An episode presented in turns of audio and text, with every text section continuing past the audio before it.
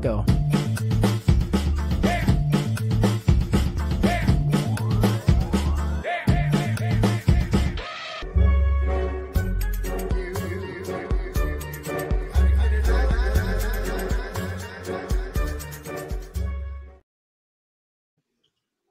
Espelho, espelho meu. Existe um podcast mais bonito do que este? Bom dia, boa tarde, boa noite, planeta Galáxia! Ah, moleque. Sim, tem a ausência do Matheus. Bem-vindo a todo mundo. Estamos aqui mais uma vez, mais uma semana, e hoje vamos falar de A Branca de Neve e os Sete Anões. O clássico da Disney. Disney o estúdio está fazendo 100 anos este ano, então é uma empresa centenária. Foda-se as empresas, mas é um, é um marco na nossa vida, a Disney. A Disney é, um, é uma grande, não tem jeito, né? Ela determinou parte da nossa cultura. Então é importante falarmos do primeiro longa-metragem que ela fez, que é este da Branca de Neve. Então ele só faz as curtinhas lá do Mickey, do Minnie, do, sei lá, do Pato Donald, nem sei quais eram os personagens, mas ele só fazia curtas. E chegou a Branca de Neve e foi lá. Coisa linda. Eu só É um tenho uma texto- dúvida, Vitor. Pois não. Se a minha sobrancelha tá levantada o suficiente. Pra mim está. Tá Cara, belíssimo. tá ótimo, Lê. Tá, tá ótimo. Mantém isso aí. Tá ótimo. Obrigado. É, para quem está só ouvindo, Leandro está se olhando no espelho, fazendo caras e bocas. E você que está aqui, curta, compartilha, dá o like, manda para vovó, para vovô. Se você está ouvindo só, dá as estrelinhas se for no Spotify, se for em outra, dá o curtir, com- acompanha a gente para você receber sempre o episódio assim que chegar na sua na sua preferência. Fernando, é, é um conto antigo, um conto dos irmãos Green. eh, devem ter milhões, milhões acho que é muito, mas Mas é muito. centenas ou milhares de versões dessa história. Mas a gente quer a sinopse deste filme que a gente vai falar hoje. Sim, senhor, sem problema. Vamos lá. Sinopse: Branca de Neve e os Sete Anões. A rainha malvada morre de ciúmes da beleza de Branca de Neve e manda matá-la. Logo descobre que a jovem não morreu e está morando na floresta com sete amiguinhos. A princesa então é envenenada pela rainha e só o beijo de um príncipe pode salvá-la. Clássico, todo mundo já viu, todo mundo já leu, todo mundo já esbarrou com essa história em algum momento da vida. Fernando, só faltou. Uau. Ai, ai. Quem, quer, quem tem alguma coisa pra falar? Nossa, Branca de Neve eu gostava pra cacete na minha infância. Alguém tem isso daí? A sua primeira memória de Branca de Neve, alguém tem? Não, mano. É, Passou não- branco. não- Acabou não. o podcast, foi excelente hoje, gente. Realmente valeu aí todo mundo.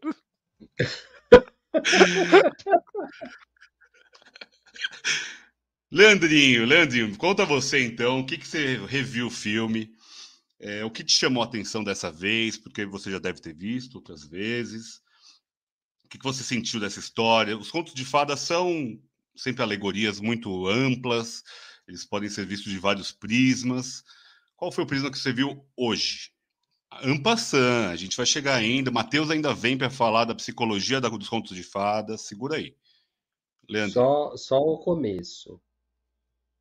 É, primeiro que eu recomendo a rever. Branca de Neve. Tá tudo bem? Aliás, tá tudo bem com o meu áudio? Ou tá pipocando de vez em quando? Não, tá ótimo, rainha. Ótimo. Porque da última vez o meu computador confundiu os dois microfones. Ele me disse que era um, mas ele estava ligado em outro. Hoje tá maravilhoso, hoje tá maravilhoso. Ah, muito obrigado, muito obrigado. É sobre isso que a gente fala, meu bem. A gente tem que sair bem na fita, né? É um conto sobre vaidade, sobretudo.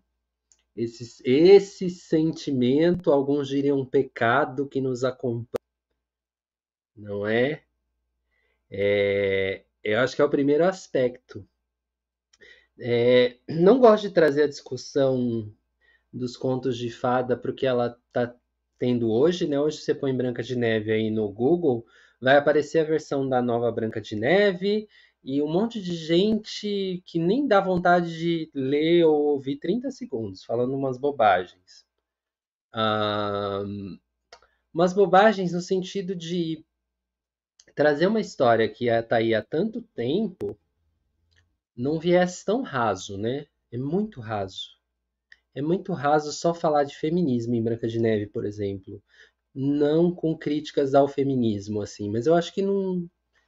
Não sei, cabe, pode caber, mas é, é, um, é um negócio, assim, que é, é um, é um texto e filmes e histórias, isso criou um imaginário que é tão rico para a humanidade, eu acho até precioso, que eu acho que não. Sabe, assim, não cabe não contar isso para uma menina só porque ela não pode querer ser uma princesa. Num novo momento, essa menina pode querer ser uma princesa. Mas, se você está achando que, pelo viés da criança, ela vai olhar a história, se ela for menina, só pelo viés da princesa, você também está equivocada, minha amiga, equivocado, equivocade. Porque a história é muito rica, é muito rica. E eu falei que é um conto sobre vaidade, porque é a primeira coisa que é a primeira coisa que aparece, né?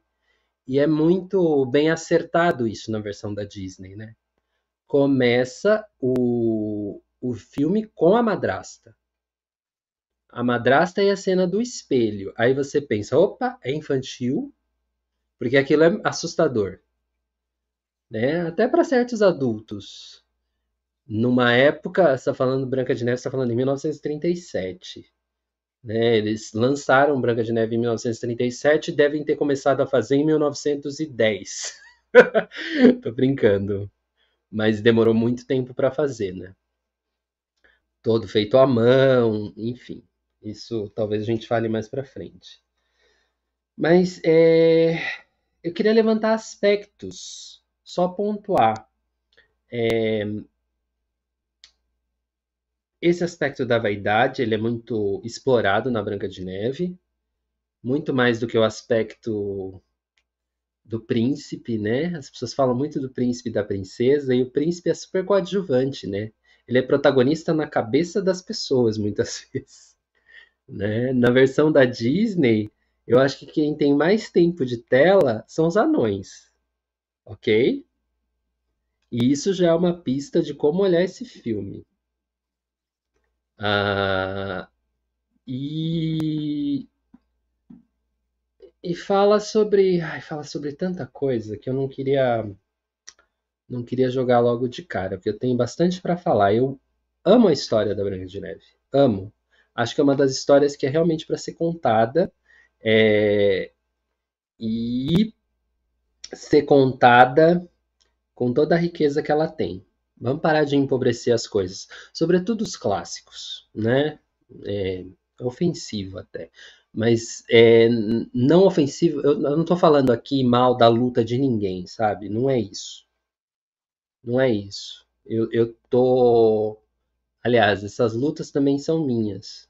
Né? Estamos no mesmo planeta, girl. Mas. É, até deu calor. Mas é... Vamos ter um pouquinho mais de, de repertório simbólico, né? imaginativo, e tratar as coisas como elas têm que ser tratadas, né? Não enviesar tudo. Ah, lado A, lado B, ou esse, esse, sei lá, o lado AB, né? Não, a vida não tem só três lados, né, gente? Nem a história da Branca de Neve. Muito bem. Feito o meu protesto inicial, agora vocês encaminham.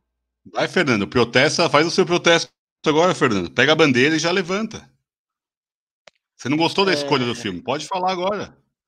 Então, aqui eu, eu como eu sempre tive essa eu não consigo. Eh, eu queria.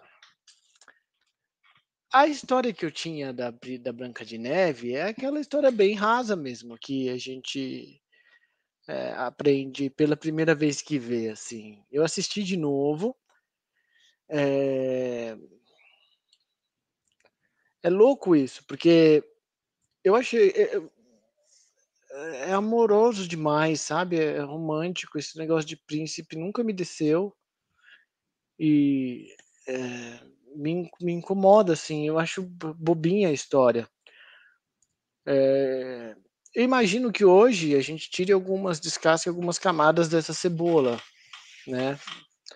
Com o Lê falando, talvez o Matheus também. Você também, né, Vic? Que manja mais, você mandou dois textos no grupo né, essa semana para a gente ler. Eu não consegui ler.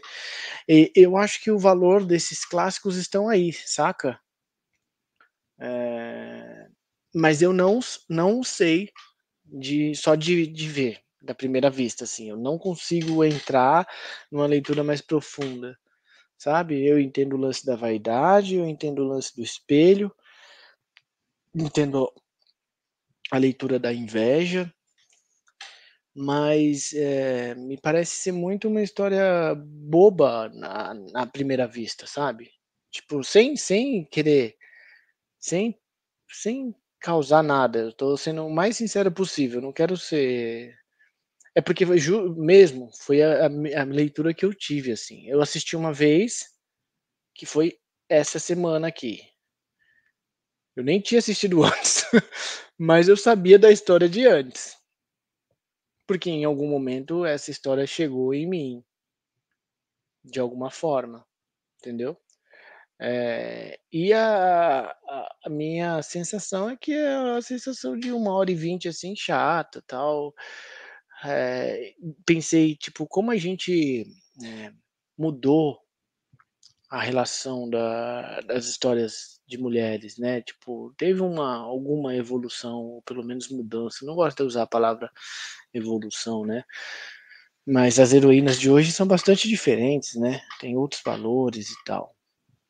É, e a Branca de Neve, eu não sei, enfim, cara, eu não. Eu achei bem feito o filme. Acho que tem, tipo, aquele negócio dos passarinhos cantar, me dá um bode, tá ligado? Eu acho tão idiota aquele lance de. Ai, ela é tão perfeita que até o universo canta ao seu prazer, sabe? É, é de uma harmonia, assim, que, sinceramente, o cara não consegue matar a mina. Como assim o cara não conseguiu matar a mina, sabe? Que fraco. Mas enfim, cara, é, essa foi minha avaliação primeira, assim. Eu, eu certamente eu, eu, vou sair daqui mudado hoje. É, que realmente hoje eu gostaria muito de ouvir vocês, porque, em resumo, né? À primeira vista, sim, Branca de Neve e Sete Anões para mim é uma bosta. Mas aí eu imagino que não vá continuar sendo uma bosta, porque vocês vão fazer disso aí uma coisa com outras leituras e tal, né? Obrigado. ai, Fernandinho, Fernandinho. Ai, ai. É assim, acho que o Lê falou um pouco bem sobre o, os clássicos, né? Os clássicos são clássicos por conta disso, né? São mais de 100 anos de história e eles estão sendo revistos e estão sendo reatualizados. Tem problemática ou não, mas assim, tem muita coisa já naquela base, né? A base já é muito rica, a base já é muito diversa, porque não há uma definição clara, ah, os irmãos Green escreveram desse jeito, mas a primeira publicação é de um genovês que muda um pouco o começo da história, não é uma madrasta, é a mãe, é, e daí não eram sete anões, eram sete homens, e daí por aí vai, tem várias versões possíveis, tem um de 40 é, não é nem 40 ladrões, mas é 40 alguma coisa, sabe? É muito, é muito complexo porque não tem, era, era apenas, né, era falado, né, era uma história oral. Então, dificilmente você tem uma, um, é isso, ponto final. Isso é muito legal. Claro que o clássico da Disney que a gente está comentando é determinante para o tamanho que ele se torna, né? É, um, é uma animação marcante para a história das animações, para a história do cinema, de fato. Então, eu, eu gosto muito dessa visão, dessa visão de pode ser muitas coisas, mas o que a gente está vendo aqui é um filme que realmente fala muito dessa mulher, dessa madrasta, no caso, né? É, e que a partir deste, deste sentimento dela deságua tudo. Normalmente os clássicos são sempre a visão da criança. Então aqui a gente tem uma visão da mãe, da mulher, da adulta, que atropela a criança. E o quanto isso deixa traumas na vida dessa menina. Então isso é muito legal de ver, porque ela, ele até já é diferente do normal dos contos de fadas. A Cinderela é por causa da Cinderela, é, o João e Maria é por causa da João e Maria, o Pinóquio é por causa do Pinóquio, é sempre da criança. Aqui não, aqui é uma ação do adulto que interfere em todo o rolê.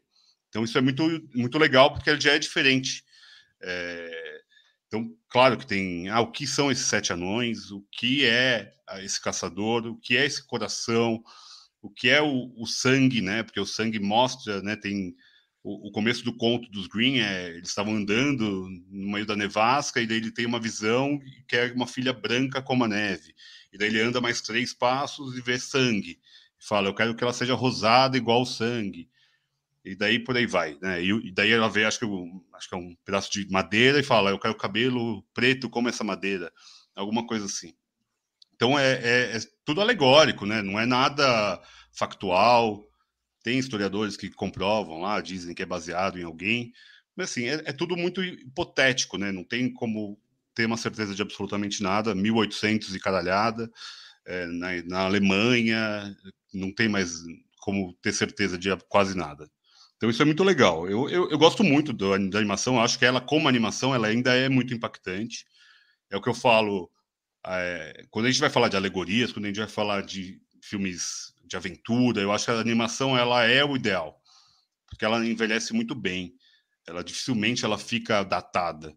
Por mais que a gente consiga ver uns olhos às vezes um pouco problemáticos, é, assim, é, são detalhes, né? A gente está olhando detalhes, mas a construção de mundo ali da floresta, a construção da, da madraça de fato é muito bom, porque ela é linda, mas depois ela vira uma bruxa horrenda é, tem uma transformação muito boa. Aqueles olhos que tem ali é, na floresta, que acho que até o Isaac aqui colocou aqui no chat, é realmente muito marcante. Isso também tem Alice, que também é um pouco desse olhar voyeurístico que a gente tem, do medo de estar sendo visto, é, de um, o que a gente pode fazer, o que a gente não pode fazer, ó, até onde eu posso ir, até onde eu não posso ir, qual é a vergonha que eu tenho de me expor ou de não me expor.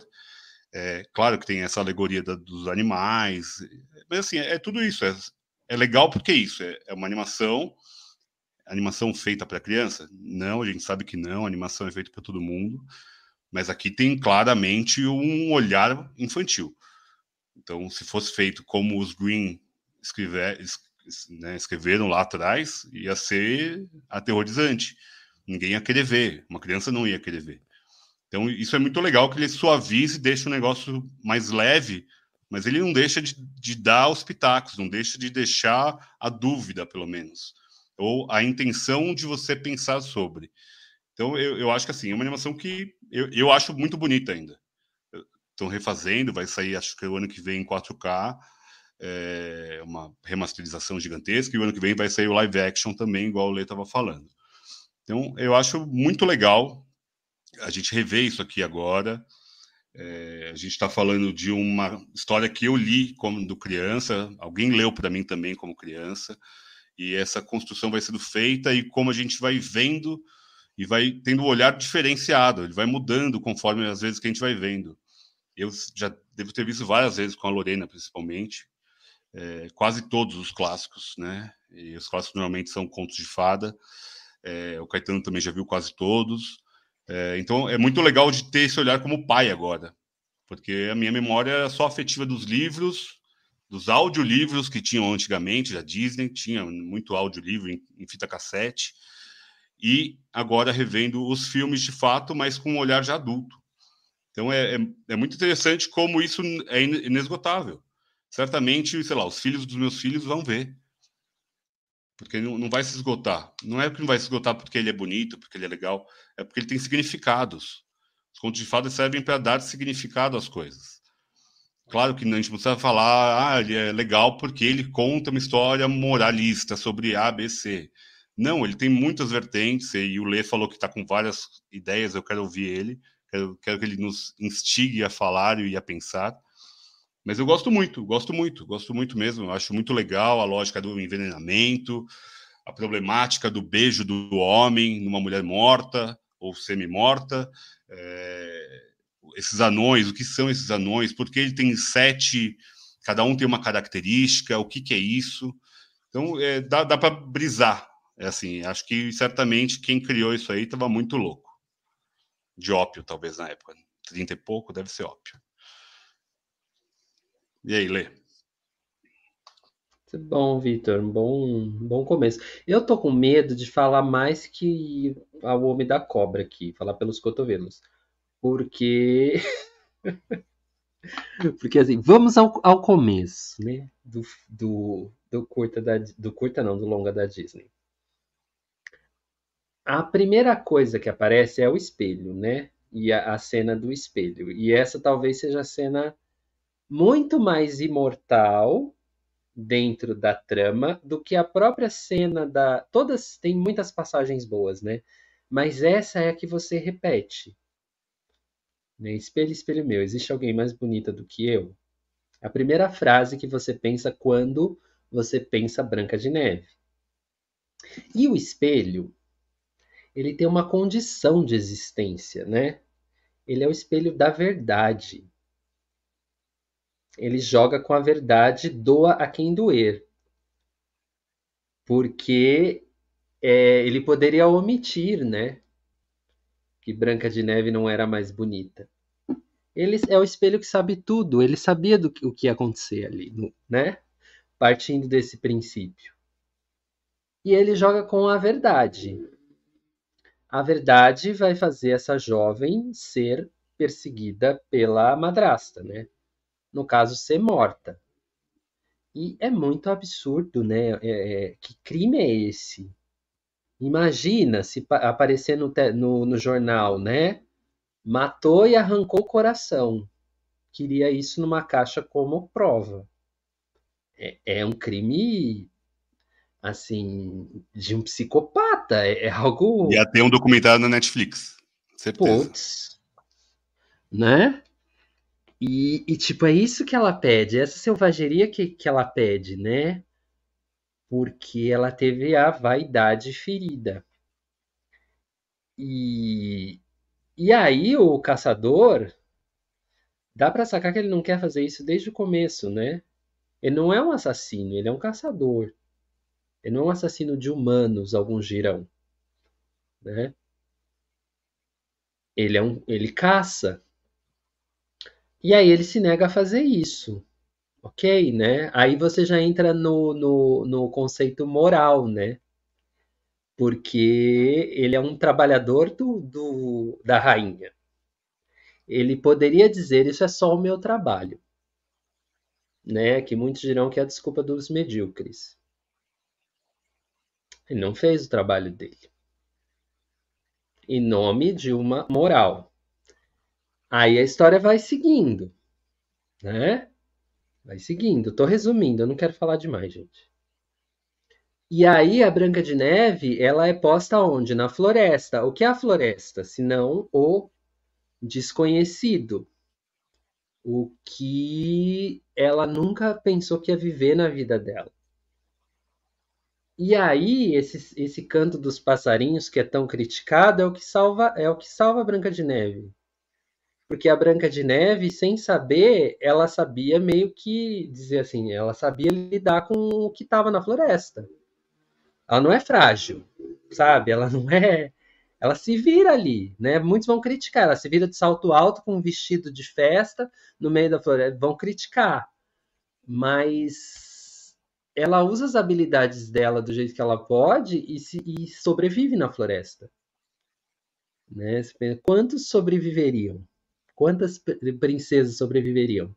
Eu acho que hoje o que tem muito, não criticando essas animações novas, mas reparando, é, tem uma ideia de que você uh, às vezes se livra da situação porque você tem uma habilidade que é ligada à sua força física, que hum, assim é, vamos dizer assim, para pessoas mais conservadoras, isso não é ligado a uma habilidade feminina.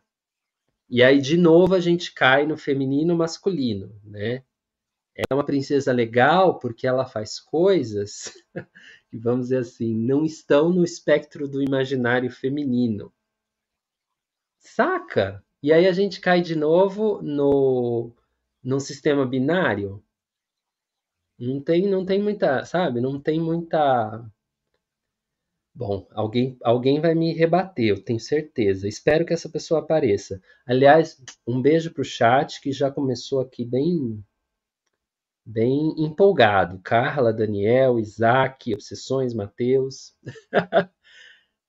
tá, ela sobrevive à floresta com os passarinhos cantando, mas foi o que ela se apegou para sobreviver. Né? E aí ela encontra o quê? Os anões. O que, que são os anões, gente? Por que, que eles estão enfiados lá no fundo da floresta? Na minha visão, os anões são os deficientes que a gente escondeu, escondia do século. Até o século XX a gente escondia esse tipo de pessoa, gente. Eles se encontraram, se juntaram numa cabaninha no fim do mundo e foram viver lá, porque lá eles tinham alguma paz. Então eles são o feio.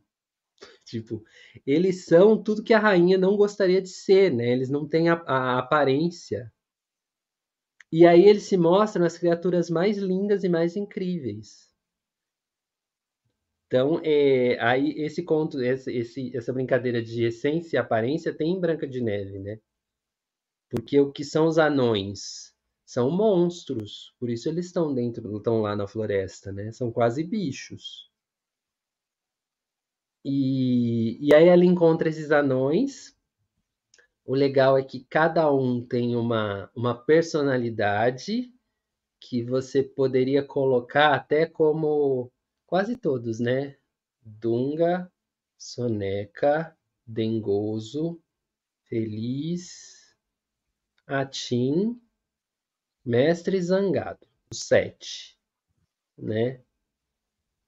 Cada um tem uma característica que pode ser tida às vezes como é, até uma doença ou um super defeito ou uma um como é que eu vou dizer um dispositivo de bullying.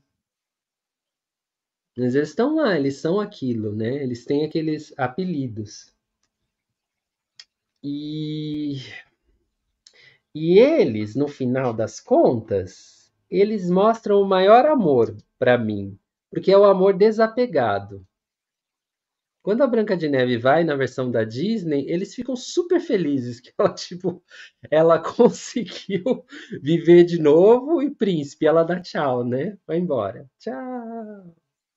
Então é, é, ainda tem esse, essa coisa do amor sem apego. Só para dizer alguns tópicos. Eu, eu resumi demais para não falar demais. Mas é uma história muito bonita essa coisa do, do beijo de amor, que é polêmico, né? Isso é muito polêmico.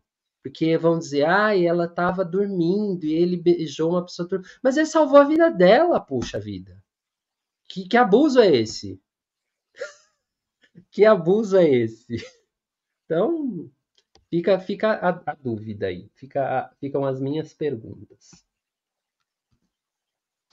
Para chegar, Matheus Moisés.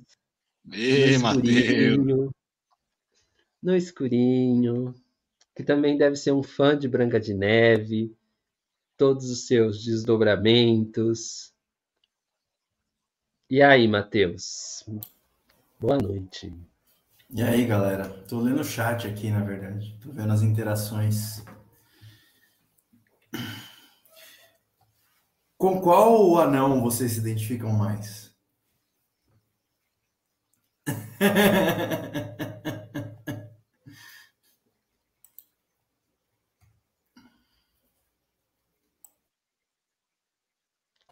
Olha que, per... ó, ó, ó que pergunta difícil. A gente tá aqui, ó. Pegou de calça curta. A galera do chat aí vai hum. comentando também qual, qual anão você mais qual se anão? identifica. Fala, fala do outro. Qual anão, Vitor, você acha que o Fernando é? Ixi, Maria, o Fernando? Feliz, porra. Olha aí, tá vendo? oh, não entendi a sua surpresa, Leandro. Que, que, nossa, que, que palhaço Leandro. Pra mim, você, pra mim, você é claramente o zangado, Fernando. Claramente. mulheres. mulheres. É, vocês sabem que eu lembrei do. Tem a versão do Chaves, né? De Branca de Neve e Sete Anões. E o Zangaro quem faz é o professor Madruga. O professor Madruga não, o seu Madruga, mano. É a única versão que eu associei. Eu gosto do Zangaro, o Zangaro é massa. O, o Zangado é interessante que ele é um contraponto, né? Todos estão super apaixonados pela, pela Branca de Neve e ele é o único que está lá na dúvida. É. Vamos confiar nessa mulher? Ela entrou na nossa casa, ela invadiu a minha casa. Ela é o Boulos da, da, da, da floresta. É louca. Vai sair daqui, vaza daqui. Deitou na minha cama. Vaza daqui, mano. Ela já ia chamar a polícia, certeza. Ele já ia chamar a polícia, certeza, pô. Branca de galera. Não, não é mais Alckmin, né? Tô muito atrasado. O Tarcísio ia bater na galera. É, mas eu acho muito, eu acho muito legal ele ser o contraponto. Ele é o único que duvida da bondade daquela mulher. Claro que depois ele vai lá e ele se- até se, se apaixona, entre aspas, né? Como todos os outros. Mas eu acho muito legal a figura do, do Zangado. É o único que realmente está ali como um- uma resistência do da, a- o mestre que é o mestre ele está lá, né? De joelhos. É muito legal, né? Um mestre que que aquece para uma mulher que aparece do nada. É muito louco isso. O Dunga é aquela pessoa que o Lê até comentou sobre os deficientes, e acho que ele é o, a personificação, de fato, né, de- dessa, dessa figura, mas digo um carinho, de, um, né, de uma beleza, de uma pureza muito interessante. O, o, o Dunga é o clown, né? É o próprio. É, Ele é é, o que um- é um cai, ele é o que apanha, ele é o que é. Sem dúvida. Olha, eu me identifico com o mestre, sabia? Acho. Porque ele, é- ele, ele fala as coisas, ele lidera e tal, mas ele é confuso. Ele fala uma coisa, depois ele fala outra, aí ele, ele vai, ele pensou uma coisa e falou outra. Então eu, eu me identifico com o mestre. Só para dar uma resposta. Pode ser que amanhã eu mude, Matheus. Mas boa, boa pergunta. E Mas você, um Matheus? Com Matheus, quem você. É, mas peraí, com quem que você se identifica, mano? Matheus? Hã? Ele Tá mudo o seu falar. bagulho. Porra, mano, não é É possível. o Dunga É o mesmo que é Dunga. mudo, né? É o Dunga. Ai, ai. Ó, a Carlinha falou que ela também é- se identifica com o Dunga, que ele é muito atrapalhado. Ele precisaria de Italina como eu. Boa, cá. É, muito bom. É, eu, Fernando, com quem que eu pareço? Vai, vamos, vamos, já, enquanto o Matheus não consegue desbloquear. Cara, Vi, você. Porra, mano, não sei, mano. É o Dunga, Zangaro, falei os, os- o Dengoso. Dengoso nem fudendo. É... Atim, O Atim, o Atim nada a ver, né? O Atim é um otário. O Soneca também, também nem precisaria ter existido esse mano. Atim, Soneca, o que, que eles agregam a... Os que valem mesmo, vamos lá, no final das contas, é o mestre, o feliz, o zangado e o Dunga, Dunga, certo? é. O Atim é descartável. O... o Soneca também podia ter ficado dormindo. E tem mais uma aí que também, ó, a gente nem lembrou do cara. Qual? Não, tá vendo? Ele Uh, também. Um que a gente nem lembrou, tá vendo? Não lembrou, não vale a pena. esquece. Você falou Soneca, todos. Dengoso, Atim. Mestre. ah, Zangado. Feliz. E Feliz. Dunga. Dunga falei. Porra, gente, 30 anos de curso nessa porra. Deixa eu anotar. Vou anotar aqui o nome da galera. Vai pra Ah, gente. tem que anotar. É sempre Dunga. difícil. Felício. é, Zanga.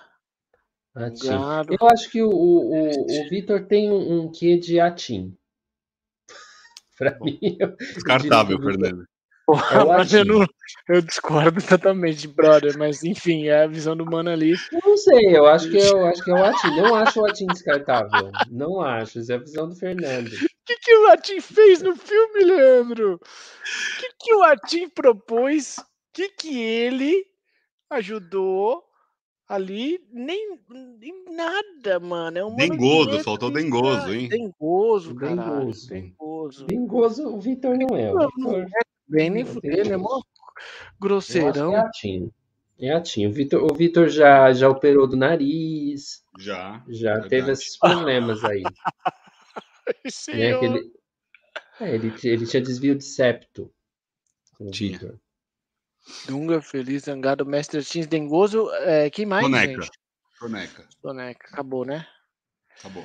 3, 6, 7, graças. Bom, enfim. Ou é o, O Matheus. Tadinho, tadinho do Atim, Daniel.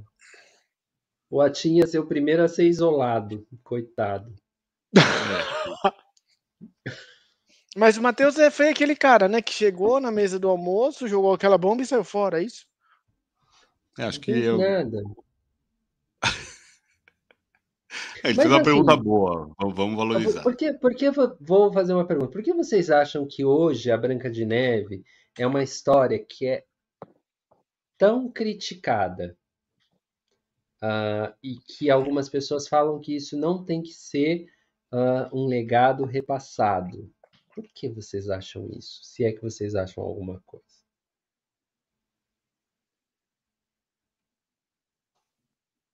Vai, Fernando. Eu tava esperando você falar. Cara, Lê, eu- é que eu acho a história boba, assim, acho que de um romantismo idiota e que já fez muita gente cair nessa, nessa coisa piegas de príncipe e princesa. Vocês sabem da minha opinião sobre isso, eu não preciso repetir aqui. Sou super fã do Guilhotin, que inventou a guilhotina, entendeu? Não coloca príncipe e princesa ainda, dois branquelos. Tudo bem que aquela época até, até ok, mas, mano, tipo, ah, dá uma preguiça, É, tá Mas, ligado? mas Que a a mina fica- minha. Primeiro, Deixa eu falar uma coisa. Ele. Eles se apaixonaram quando? Eles se apaixonaram quando o príncipe viu a mina lavando a roupa, cantando pro poço, sacou? E os passarinhos cantando de volta. Foi ali que eles se apaixonaram, brother. Aí a mina morre e fica dentro de um caixão de vidro, que até hoje eu nunca vi, em 40 anos de idade, um caixão de vidro, sem se decompor, dormindo, sem ir ao banheiro, sem mijar.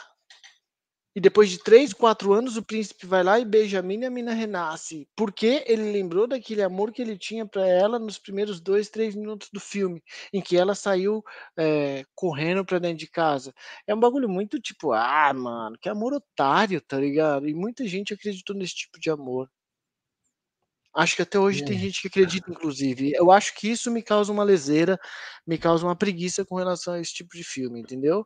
Mas é óbvio que eu estou olhando com a cabeça de hoje e tal, né? Com várias coisas que aconteceram. E esse é o primeiro filme da Disney, né?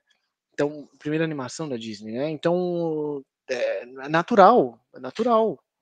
É, eu acho legal a gente pensar a evolução disso, do, do ponto de vista das minas e tal, tá ligado? Eu acho que aí tem um debate mais, mais legal. Mas eu acho a história rasa, assim, a história bobinha. Agora que vocês estavam falando das leituras aí, que eu consegui entender um pouco mais, mas ainda tem várias dúvidas na minha cabeça, saca? Eu não sei o que significam esses anões, eu não sei para que eles estão ali, saca? É como se fosse Hum. um, um meio de campo ali, é, a maçã, qual que é o papel da maçã. A rainha, eu acho ela uma pessoa muito boa, com começo, meio e fim, saca? Ela é uma personagem completa, ela não, ela não é, não parece, em que pese ser dicotômico de bem e mal, sabe? É, bem dual nesse aspecto, eu gosto da, da rainha, porque a rainha ela passa por uma transformação bem legal, né? Tipo, aquela cena é muito emblemática. Eu mostrei a cena pro Ian. Eu chamei o Ian para assistir o filme, ele não quis assistir. Eu até, até achei bom depois que eu terminei de assistir, porque tipo, ele ia achar uma merda. Mas a cena da rainha transformando a maçã lá e ela se transformando é bem legal, tá ligado? É, mas é isso, sabe? Eu tenho, tenho um pouco meio de preguiça mesmo, mas talvez seja porque falta de conhecimento meu mesmo da, de um clássico, né? De apreciação de um clássico mesmo, talvez. Reconheço isso também. Porque nesse caso, para mim, me escapa. Agora temos Matheus de volta. Deu um, Temos. pau, deu um pau bizarro aqui, gente. Desculpa. Eu joguei, lá, joguei, a, joguei a É. pergunta e saí fora, né? Foi o que a gente falou. Jogou a bomba e caiu fora. Bomba ninja. É, conta aí o que, que você achou da Branca de Neve, o que, que você manja desses clássicos, dessa, dessas contos de fada, o que, que você acha disso, qual a importância, porque a gente já deu um, um overview aqui, agora é o especialista. É, pô, foi é gostoso, né? Assistir. Eu, eu, eu amei assistir. É, eu acho que isso moldou, mudou gerações e gerações, né, gente? Não só Branca de Neve, né? Mas vários outros títulos aí da Disney. E obviamente que hoje tem esse olhar para as questões é, sociais que estão ali colocadas, que eu acho que vocês já falaram, algumas eu peguei no breve momento que eu participei. Mas olhando o filme como obra, assim, tipo, olhando o filme como, sei lá, uma experiência ali de entretenimento, de assistir, cara, eu acho super divertido. Eu gosto muito do, do tema da floresta, que aparece muito, é reiterado, né? Nos contos de fada. E é um imaginário constante, né? Tá em muitas histórias, essa coisa da floresta e, e de você ter seres, é, sei lá, sobrenaturais dentro da floresta e tudo mais.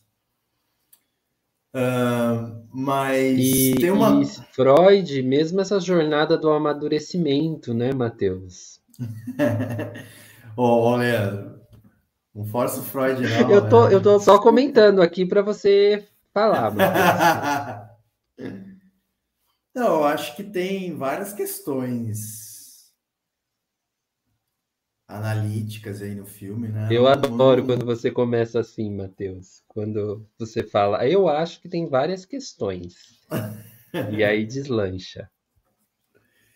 Não, eu não conheço muito a fundo, por exemplo, a- esse- é, aquele livro que o Vitor citou, né, que é a Psicanálise nos Contos de Fadas. Eu não conheço esse livro, né? um- É um livro que já me interessou, mas eu nunca abri assim para ler. Ahn, mas acho que tem um lance ali com o feminino e o masculino que tá é muito evidente, assim, sabe? Tipo, não tem nem quase tá quase na cara, assim, quase não tem praticamente nada velado. Eu acho que a princesa ela exerce um domínio sobre os anões é, por conta da sua sedução, né? E, e ao mesmo tempo essa coisa da beleza que está em jogo no filme é, é, ela tem muito a ver com, com a questão assim de tipo do domínio feminino, né? Na psicanálise. Só que, sei lá, não vou aprofundar nisso porque é um negócio assim um pouco cabuloso demais, eu acho. E- Mano, é- e- Mano, agora pouco- que você começou, vai, mano. Porra, agora que eu falei, não, tava aqui vendo outro barato, agora ele começou a falar do domínio feminino, falou, opa, barato vai ficar bom. Não, tem um, tem um rolê assim que eu não conheço muito bem a fundo, mas de que é, fazendo jus ao nosso nome aqui, a- a- na neurose obsessiva, quando ela se manifesta na mulher, de que a mulher, ela simbolicamente, ela seria o próprio falo, sabe? É, simbolicamente. É, e eu acho que a rainha se encaixa muito nisso, assim, tipo. É,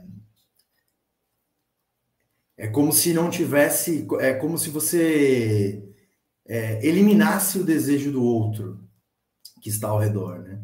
E, e que você não só eliminasse o desejo do outro, mas eventualmente também você fizesse com que o outro seja uma ferramenta em função de você, assim.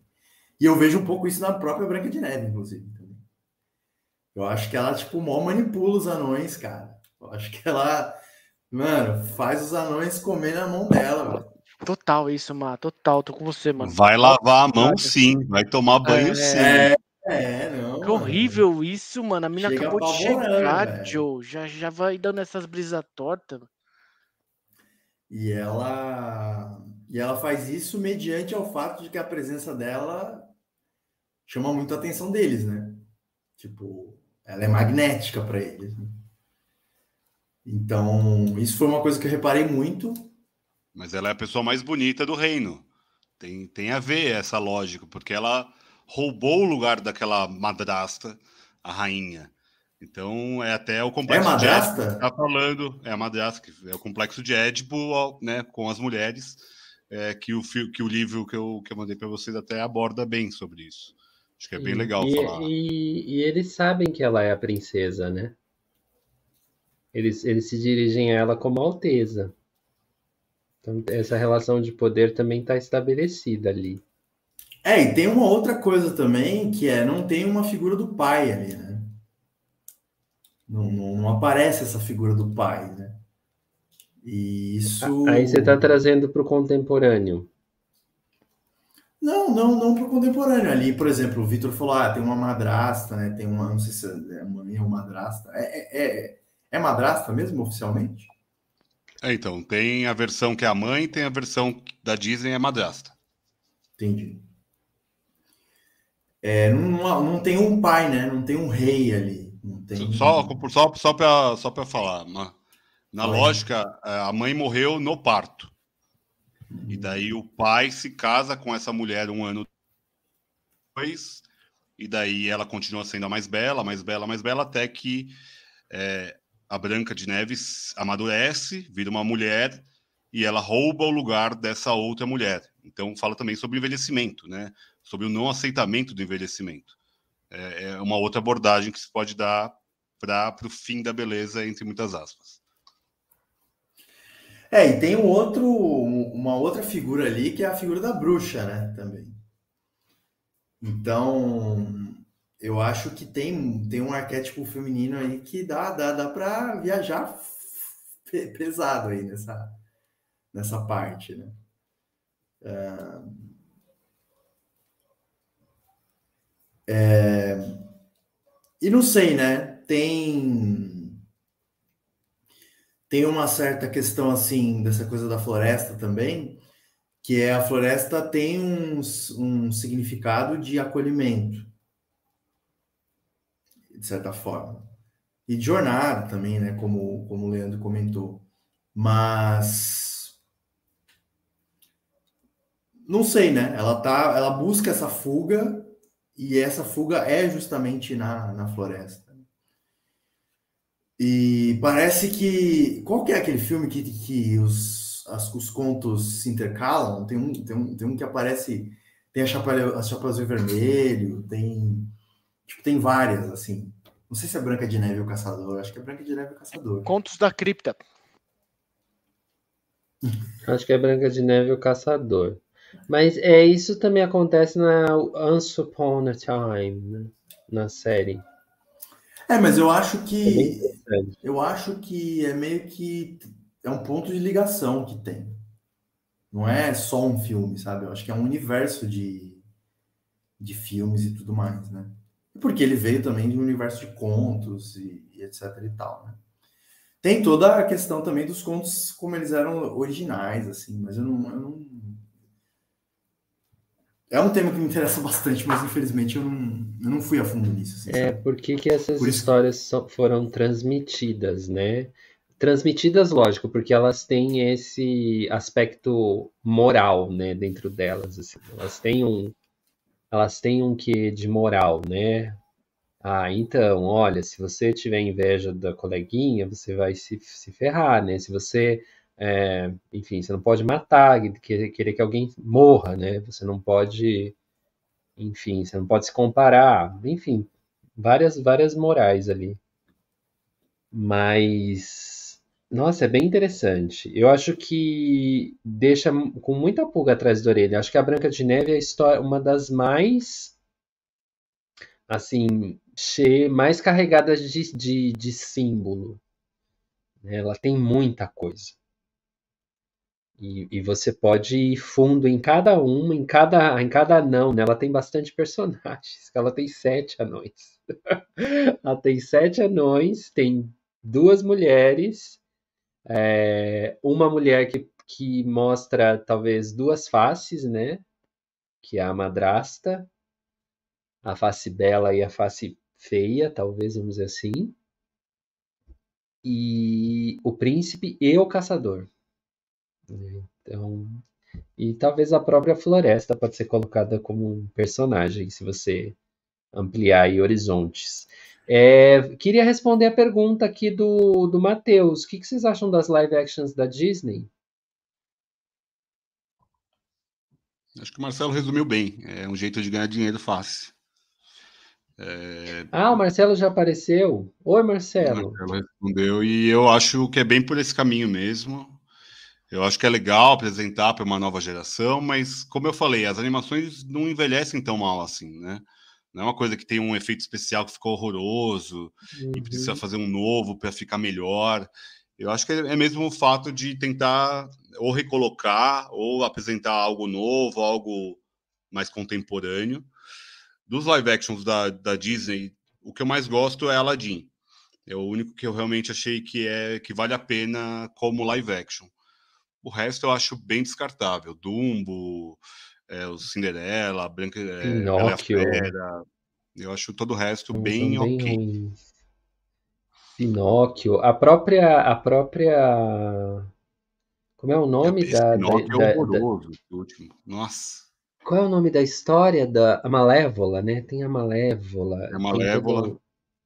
Malévola é interessante porque ele coloca uma nova perspectiva sobre um personagem que, a meu ver, é fundamental para a história, que é da bruxa, né, da, da Rainha Má, ou do jeito que quiser chamar. Eu acho que pelo menos é interessante a, a lógica. Da Cruella, a mesma coisa. Eu acho interessante a forma como Cruella foi colocada, além da beleza. Eu acho Cruella um dos mais bonitos.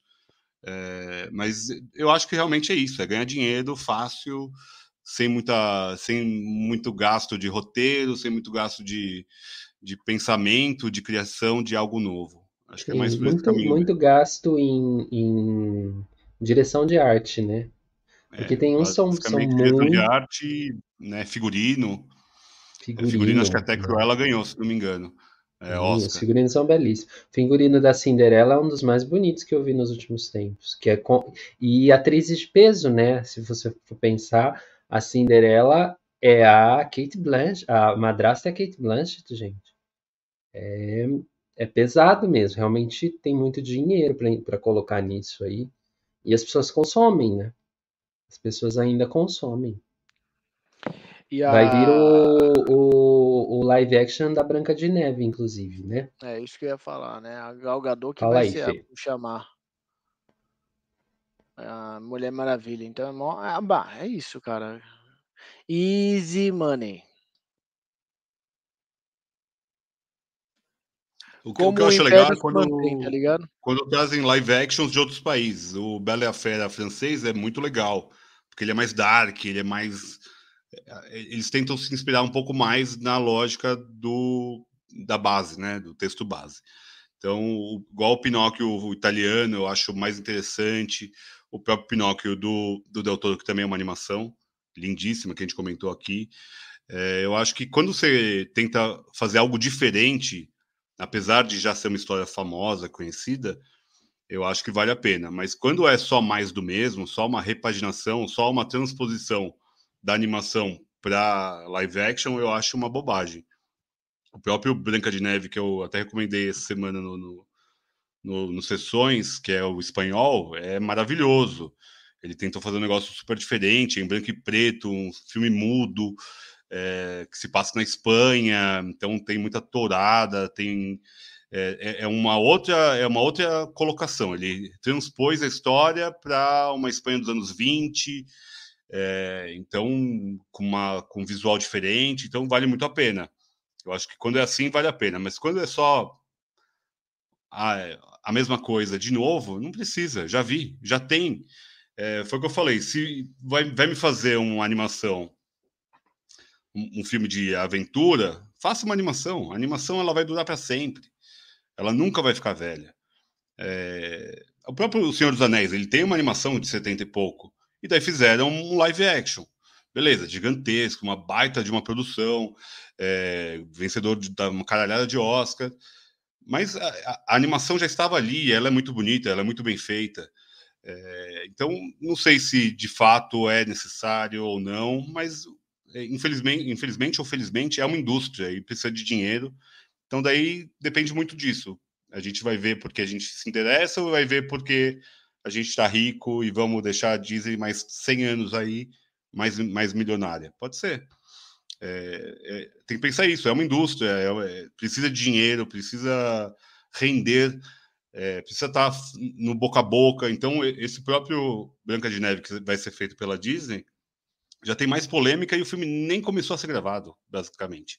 Né? É, tem lá um casting, que os anões já não são anões, que são de pessoas de diversidade, a Branca de Neve mesmo é latina, é, então já começou já só o burburinho em cima disso. É, ninguém sabe se vai ser bom, se vai ser ruim, se vale a pena, se precisa fazer ou não.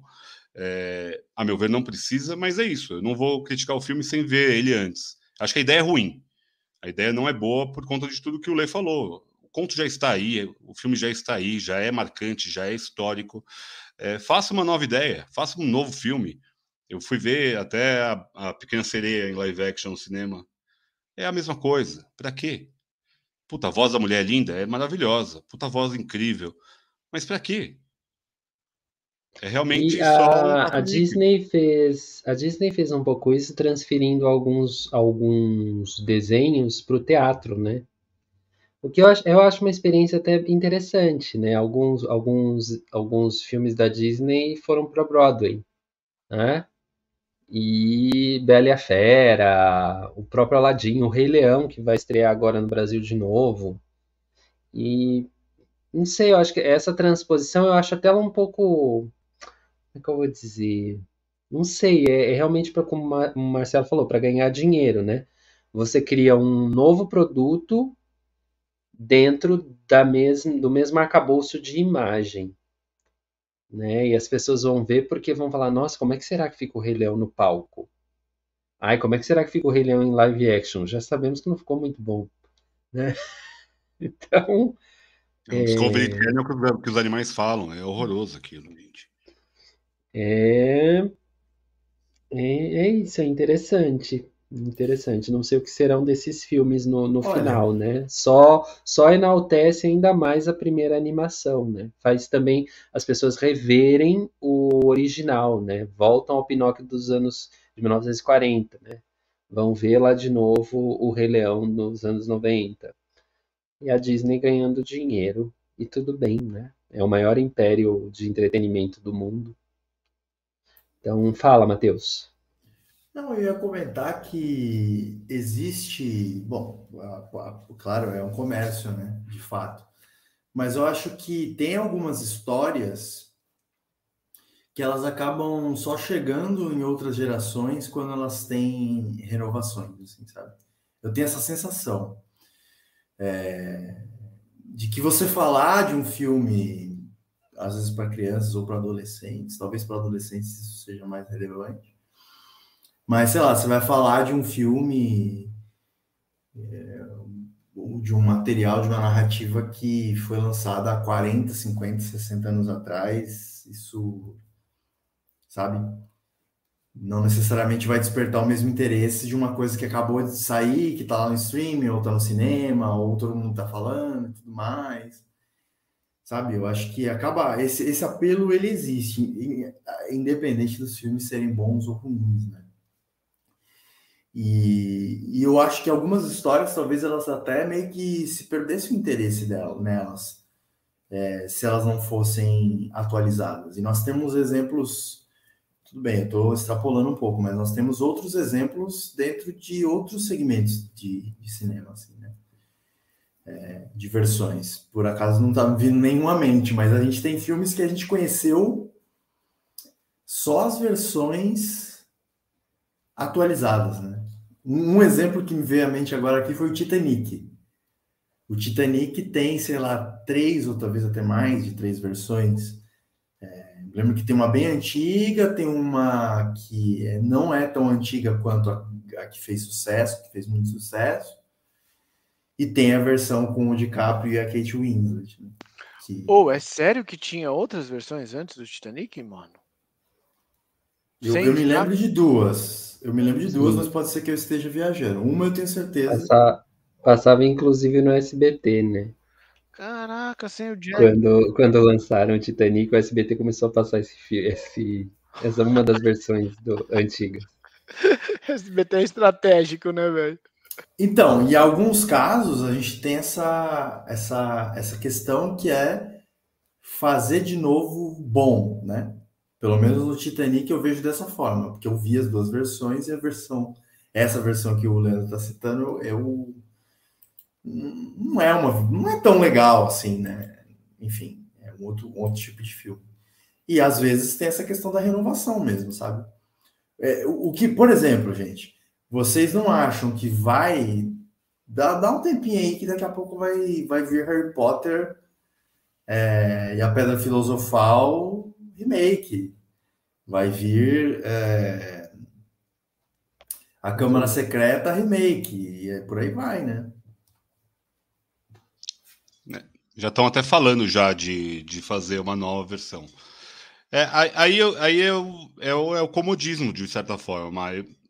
Eu, eu, entendo, eu entendo esse lado de colocar de volta à baila uma história que já está há muito tempo feita, um filme que está datado, ou é branco e preto, porque normalmente o branco e preto é, um, né, um, é uma trava para muita gente do cinema, é, ou cinema mudo mesmo que seja. Eu acho que tem essa, essa, né, essa lógica, mas também eu acho que é um comodismo, é um comodismo de não tentar ver. É, eu entendo que tem ritmos diferentes, tem lógicas diferentes, é, a gente pode ter né, formatos diferentes, igual animação ou live action ou documentário. Eu acho que pode ter de tudo, mas eu, eu entendo que é um comodismo, é uma falta de, de cultura, é, é, é uma ausência cultural de busca e de conhecimento. Porque está feito, está lá. Não estou dizendo que não pode ser feito, mas eu entendo que há, há versões para algo melhor, algo novo. Crie-se algo novo, crie-se algo, uma história a partir disso. Crie, até tem uma história da própria Branca de Neve, uma segunda, se não me engano, é, que é do Caçador mesmo, que já foi feito até em live action, mas não tinha animação. Fizesse essa. Não precisava fazer a Branca de Neve de novo, né? A Branca de Neve e o Caçador, e daí tem uma segunda Branca de Neve, que eu não sei exatamente o nome. É, é, é, é, a meu ver, é uma falta de criatividade, de fato. Vai ter Moana em live action. Moana não tem 10 anos. Não faz o menor sentido. Uma história que todo mundo já viu, acabou de ver, a gente tá com a música na cabeça ainda. E logo, logo vai ter Frozen. Não tem a menor dúvida que vai ter Frozen. Não, não tem a menor dúvida que vai ter qualquer outra coisa, encanto. Porque é isso, é, é uma ausência de, de, de criatividade, a meu ver. Então, quer pegar uma história antigona e contar e refazer, criar algo novo. Eu acho que, ok, faz sentido. Mesmo discordando, achando que o ideal é você ver o que tem lá. O que o americano faz muito é fazer versões americanas, né? Então é um filme que eles não gostam de ler legenda, eles fazem em inglês. E tem ó, ótimos exemplos disso, né? Um Dia de Cão. Tem filmes que são japoneses, franceses ou de outras línguas que daí eles vão lá e refazem. Mas é, uma história já é, já está enra enraizada na cultura americana, igual uma Branca de Neve, igual um Pinóquio, igual uma Bela Adormecida, igual uma Cinderela, igual todos esses contos de fadas. É, não, Hércules parece que vão fazer também. Então, assim, é, não, não sei se, se, é, se é algo positivo, pensando cinematograficamente mesmo. Eu não vejo algo positivo nisso. Eu acho que ou é uma forma de você colocar valores novos dentro de uma narrativa ou dentro de um, de um clichê que esteja colocado, igual aqui do bem contra o mal, da, do feminino, é, as pautas femininas mudaram muito nos últimos anos, que bom, graças a Deus. Mas o filme é, da, é daquele jeito porque é daquele jeito. É, daquele momento. É, é, marcante, é até importante você saber como era. Não adianta eu apagar. excluir, isolar, esconder ele lá no fundo do baú. É importante que a gente veja e entenda o porquê. Por isso que eu acho que é uma falta de cultura, uma falta de vontade cultural, não é nem cultura, é falta de vontade cultural, a meu ver. Ô, Vitor, é, Jean-Jacques Rousseau, um, um filósofo do século é, do século XVIII, é, ele dizia que o homem é bom por natureza e a sociedade o corrompe, né? É, ao contrário de Rousseau, é, Hobbes dizia que o homem é o lobo do homem. o que eu quero dizer com isso é o seguinte: a natureza do homem, Vitor, é má, cara. Entendeu? Então, esse, esse desejo de cultura, esse desejo de cultura, essa, esse, essa profundidade, ou essa busca por uma autenticidade, é, uma originalidade, um significado, eu acho que isso não é simplesmente relevante e significativo para a maioria das pessoas, sabe? E isso não exclui, do ponto de vista de um olhar para o cinema e para a arte, o que você está falando, no qual eu assino embaixo. Né? Mas é, eu acho que não é por esse motivo que as pessoas vão para isso. Eu acho que essa preguiça que você está citando, ela é ela conduz a estética da coisa, assim. Não é à toa que tem tantas versões da Marvel e, todos esses que a gente está citando aqui da Disney, né? Porque as pessoas consomem isso, tá ligado? As pessoas gostam disso. E essa ideia, assim, por exemplo, é um tema que eu gosto, esse. De você pensar assim, é possível modificar é, o interesse das pessoas, né? Pelas, pelas produções. É, é possível isso, assim, sabe? É, não sei, eu, eu, eu, acho que eu tenho uma visão um pouco mais niilista, assim, tipo, eu acho que. Mano, é bonito, de fato. Cara, os clássicos da Disney, eu acho bonito, assim. Eu acho que são grandes produções, são incríveis. Ah, os que eu conheço, assim. Mas tem pessoas que talvez não, não vão ter, entendeu? Ela vai assistir ali. É que nem o, o, o outro exemplo, inclusive, né? Do, do, de filmes antigos que tem as suas versões novas, que é o Asas do Desejo e o Cidade, Cidade dos Anjos, é isso? É. Cidade é, dos Anjos. Cidade, And dos I don't want the world Hoje o dia amanheceu tão lindo. Então, esse filme, muitas pessoas vão ficar com Cidade dos Anjos, cara. Saca? E eu acho que isso é uma coisa que a gente tem que lidar, assim. E. E não sei, em algumas produções, talvez a gente encontre alguma beleza. Cidade dos, dos Anjos, por exemplo, é um filme tá aqui até que legalzinho, assim, meio bobinho e tal. Mas agora, contradizendo o que eu acabei de, de, de, de falar. É... As pessoas são. Eu, eu, li, eu ouvi uma frase semana passada que era sobre. Hum, sei lá, alguém falou porque estavam criticando a série dela porque era adolescente, os adolescentes não transavam, e aí ela falou: é, a, a humanidade é obcecada por sexo e romance, né? Parece que as pessoas procuram isso na, na série que elas estão vendo. Então ela falou, ela descreveu isso: a humanidade é obcecada por sexo e romance. Aí é Freud. Vai, Matheus. O oh, meninos, eu pensei e que obsessões. Vocês... Eu usei o verbo né, obcecado. Esse, esse, esse adjetivo eu coloquei.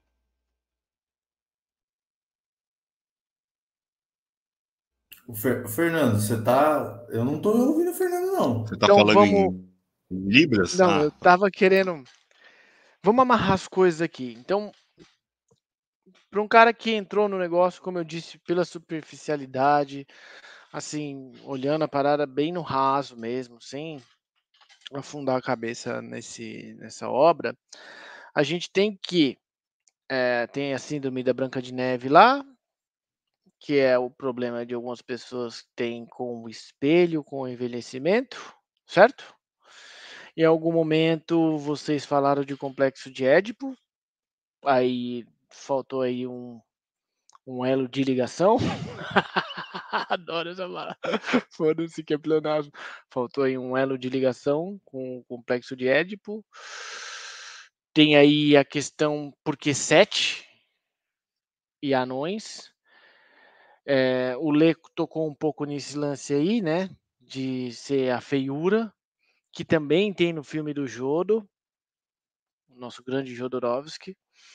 Em algum momento eles colocam os, os, os deficientes, os, os que têm problemas é, para trabalhar. E um detalhe importante que a gente não trouxe é que eles eles estão eles são mineiros, né, mano? Eles estão cavando esmeralda ali, eles têm uma pá de esmeralda, eles não são pobres, né, mano? Os mano com, mano, uma pepita assim, ó, pequenininha, já tá suave.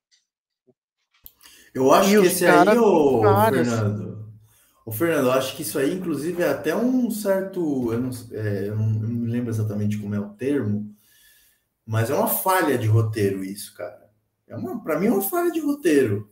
Ou, uma falha de dramaturgia para quem escreveu, porque, cara, os caras estão nada, nadando no, no, diamante. no diamante e os caras não são os pica das galáxias? Exato, eu fiquei pensando isso. Da onde o, o Vi falou que o mano que fez o, o conto, a galera que tava, que criou, tinha chapado no cogumelo, tá ligado? Pra fazer isso, pra chegar aí, porque é de fato, mano, tem diamante no meio, aí os manos são pobrão, pá. Tem várias coisas que não se explicam no filme, tá ligado? Aqueles passarinhos cantando, mano, acho tem umas paradas assim, eu não consigo extrair o que, que é um clássico. Um clássico é alguma coisa que você consegue extrair muitas é, relações, muitos ensinamentos, muitos é, moral da história, como diria o He-Man, tá ligado? E não obstante, mano, Branca de Neve e os Sete Anões, mano, não, não deixa extrair nenhuma lição de moral, assim. Que, tipo, Ô, mano, Fer, Ô Fer, mas a, eu acho que o, o que torna o filme um clássico é, bom, tem vários fatores que tornam o filme um clássico, né? Eu não sei se, eu, se, se, isso já foi falado aqui, mas foi o primeiro filme da Disney, é, foi feito ali numa época específica em que o Fernando até desligou foi feito é, num período ali, né? Específico e tudo mais, e a questão da imagem, né, cara? O filme, o filme ele tem uma performance de imagem, você imagina. Eu, eu assisti, por exemplo, a biografia lá do Walt Disney, né? Os caras fazendo lá aquela porra, cada, cada frame, né? Cada frame era uma pintura e tudo mais. Você precisa animar, o bagulho é perfeito, né? É animado de uma forma perfeita a sensação de movimento ela é plena, né? Uh, as cores são bonitas, as formas são bonitas, os personagens são icônicos e muito bem construídos. E tem muitos símbolos, eu acho que então assim, e, e isso tudo é, é o que garante que o filme seja um clássico, assim, tá ligado? Porque a fábula, mano, nem, a, nem, nem as. Nem as. agora eu vou, vou, vou sacanear, mas assim, de certa forma, nem a mitologia também, às vezes, tem algo assim tão. Como é? Como é, caralho? Não, cara, é, assim. Fode, eu tô, amigo. tô muito fora desse universo, mas é, são recorrências de temas, assim, né? É, o Gilberto de Han, que é o, o, autor que eu estudei no mestrado, por exemplo, ele, ele pega isso desde a mitologia, passando por literatura, qualquer tipo de narrativa, tem certos temas que vão, de alguma forma, se repetindo, sabe? E, e assim, eu acho que, eu vejo que a mitologia, ela tem, claro, toda uma riqueza e tudo mais, até porque você, não é um filme a mitologia, né? Não é um filme de de uma hora e meia, tá ligado? A mitologia é um conjunto de escritos que atravessam a história, tá ligado? Se a gente pegasse, por exemplo, as fábulas e fizesse uma, um estudo das fábulas, aí a gente veria muita profundidade nelas, né? Mas, por exemplo, eu não fui atrás dos contos originais para trazer aqui uma reflexão sobre isso. Então, mas espera aí. O que eu tô querendo a psicologia, dizer... a, a psicanálise. A... Você leu o texto lá que você mandou, Vitor? O que que fala aquela porra lá? É a psicanálise ah, nos contos coisas. de fada, não é isso? É, é assim, é, são visões sobre o que pode ser. Porque, assim, é exatamente o que o Matheus está falando. Pode ser muitas coisas. Pode ser visões. É, a, a, primeira música que ela canta, igual você falou, ela diz: Um dia eu serei feliz sonhando assim. É, há uma versão de que ela realmente foi morta e ela sonhava com a felicidade. E ali, com os anões, é só um sonho. Há essa possibilidade de colocada num dos, dos aspectos de que realmente o ódio venceu, né? A inveja da madraça venceu que é algo, algo possível, e se colocar isso no filme, o filme acaba com 35 minutos. Acaba muito rápido e não tem graça nenhuma, e as crianças não vão querer ver uma princesa morta. Então, é, é colocado ali um sonho. Tanto que a última cena do beijo, depois ela acorda, eles sobem, ela sobe no cavalo, eles vão indo, eles vão até o castelo. O castelo está no céu. Na lógica, eles estão mortos de fato. Não, eles não estão vivos. Aí. Por quê? Porque ele beija alguém que está com, com um veneno na boca. Então ele também morre pelo amor. Então é algo, se for pelo olhar romântico, eles vencem, eles são felizes eternamente enquanto separem. São felizes para sempre no céu. Então essa é uma das visões do, da, da alegoria que é colocada no conto de fadas. Até Só que se coloca os dois mortos caídos e acabou o filme, pô, ninguém vai achar legal. A gente falando aqui um monte de groselha e o Vitor segurando não, essa para uma hora. Ainda bem que eu fiz essa pro, pro, provocação, porque, mano, eu vim aqui para isso, velho. Porra, você tava aí de boa, só fumando essa porra desse narguilha e tomando a sua cerveja, e os moleques falando um monte de groselha e você não fala o bagulho mais essencial de tudo, man. Não, mas é, é, é, todas as visões são possíveis, Fê. Não tem uma definição clássica ou clara de nada. Não, porque... tá, mas o Hobbes e o, o, o, o Rousseau não. Porra! Essa é uma visão que eu gosto, né? É, foi a que eu mais é massa, me apeguei essa leitura assim, é bem legal. lendo. Porque quando mostra ali os anões, ela chega a casa, é uma casa de boneca. Então é a brincadeira da menina, a menina que ainda está viva dentro dela, porque ela viveu sob um olhar de uma madrasta que é má. De fato, todo mundo sabe que ela é má, os anões sabem que ela é má, a sociedade sabe que ela é má, então ela quer brincar. Então ela vai brincar com os anões. Só que ela já está ali adulta, né? Ela já está bonita, ela já está atrativa, portanto que vários dos anões falam coisas ali sexualizadas de fato, né? É, eles ficam ruborizados quando ela beija ele. É, todo é, mundo quer beijo na boca, né? Ninguém quer na, todo na mundo quer beijo na boca. É, a, a, o momento que a madrasta vira a bruxa e ela dá a maçã, não, você não pode fazer uma torta disso. Você tem que fazer torta de maçã. Maçã é o que os homens gostam. É o pecado original. É o fruto proibido, fruto proibido, né? É da árvore proibido. E falam-se muito também. O sangue, o que, que é o sangue? O sangue é a menstruação. É a menstruação, é a, é a, mano. atingimento do, do, do, lugar adulto da mulher. Então, são. Mas é que são uh, alegorias que não estão claras no filme. Elas estão mais claras, talvez, nos textos. Como a gente está falando do filme aqui, e é legal falar, no texto original, um dos historiadores localizou que o pai de uma possível Branca de Neve era dona de uma fábrica de espelhos. E tinham minas de diamante sete colinas à frente, e o filme fala das sete colinas que ela anda pela floresta, é, em Köln, que é colônia na Alemanha. É, então, assim, é, é, são bases de algo que não está no filme. Então, eu, eu estou falando apenas de um conhecimento histórico. O filme em si não aborda isso. Ele, ele deixa tudo muito mais numa nuance, numa possibilidade, numa leveza, que eu acho que é o que é, é a necessidade do, da, da animação. Os passarinhos estão ali porque eles têm que cantar, os pássaros cantam. Por que, que eles não podem cantar? E ela gosta de cantar, ela, ela está no momento romântico, é o momento da juventude, é o momento de aflorar o sexo. Então, você canta para tudo, tudo é belo, tudo é lindo. Você fala com as paredes, você fala com os animais. Então, é, é um pouco dessa loucura da, da, da, da, menina ou do menino, né? Que, que a gente está falando da Branca de Neve. Então, é, tem, tem muitas coisas que podem ser né, colocadas, mas é, essa do final, a hora que eu vi eles indo para o céu, eu falei, nossa, eles estão mortos. Nossa, Vi, você, nossa, você explodiu a cabeça agora, velho. Obrigado por ter feito. Para mim agora ganhou muito mais valor o filme, entendeu? Porque tipo, mano, essa leitura é muito legal. É, é, essa leitura fina que é que faz a coisa ficar da hora, saca? Porque tipo, agora faz sentido. E a maçã porque, é isso, a maçã é o pecado original, né? Então maçã, então, é, anão, diamante, espelho, tá ligado? Porra, agora tudo fecha, mano. Cavalo. O diamante, de certa forma, é uma riqueza, mas eles não têm o afeto. Eles só estão trabalhando, eles são trabalhadores. Eles não sabem o quanto vale aquilo. Eles não convivem com a sociedade. Eles são isolados, igual o Lê falou lá no começo.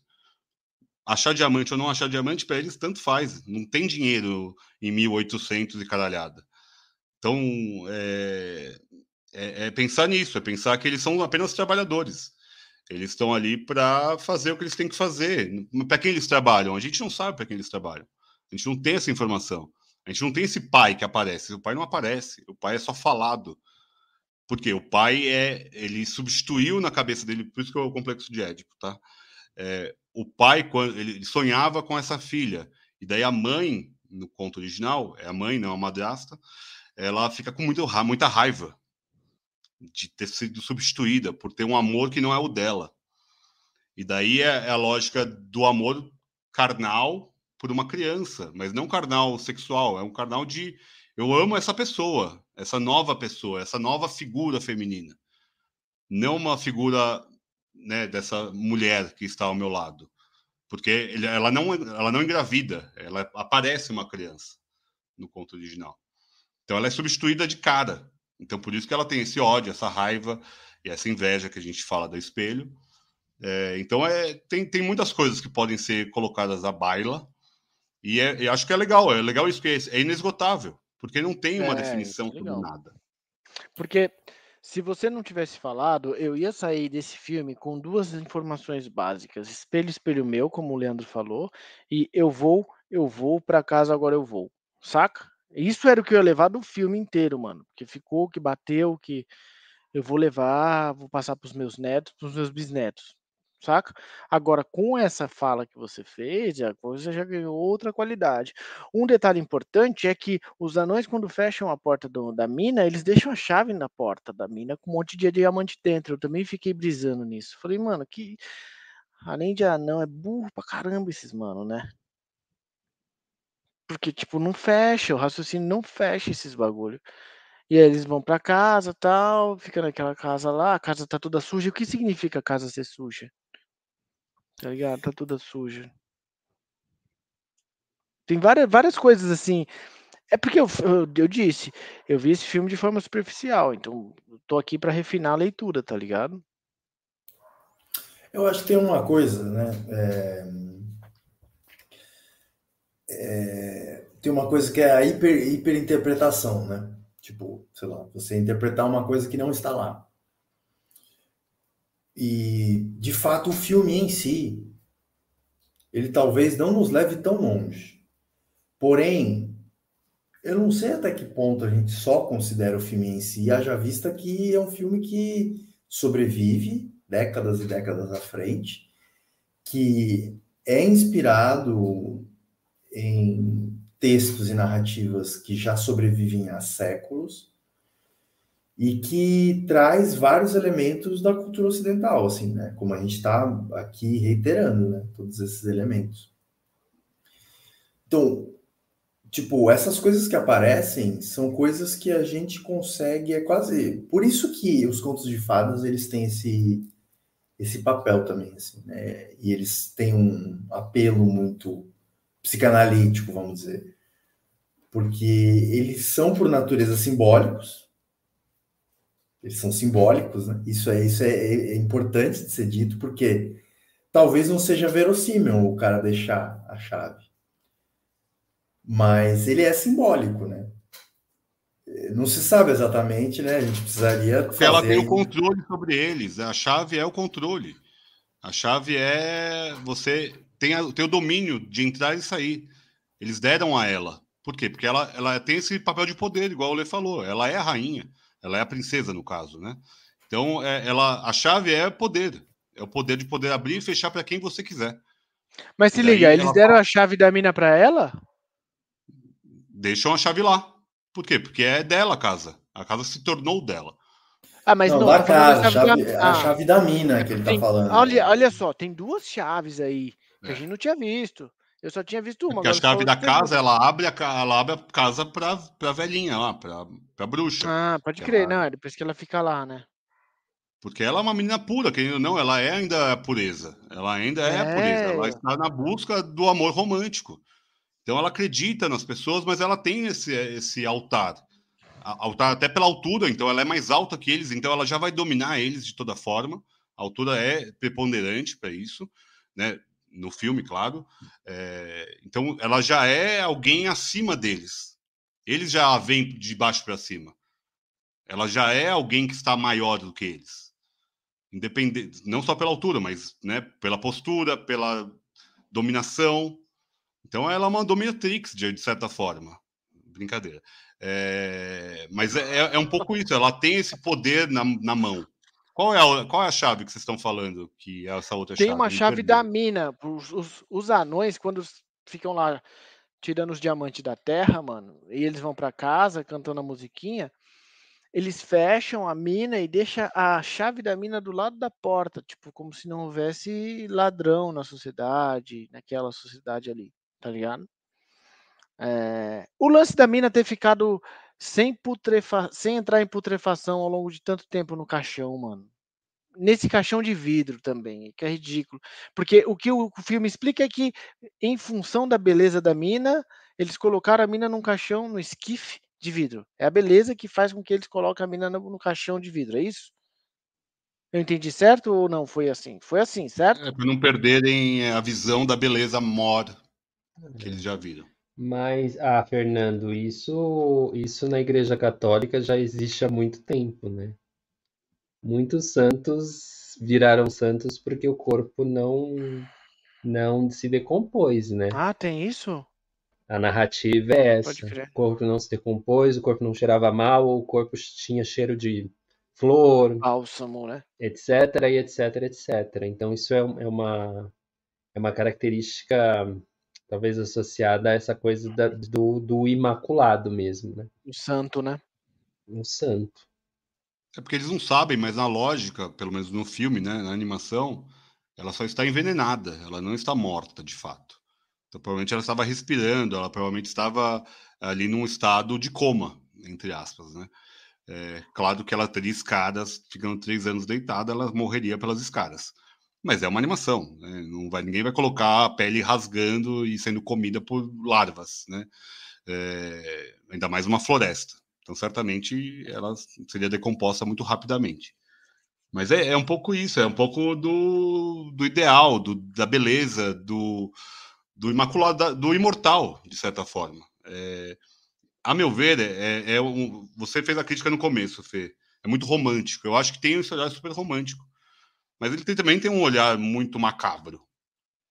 Por conta de tudo isso.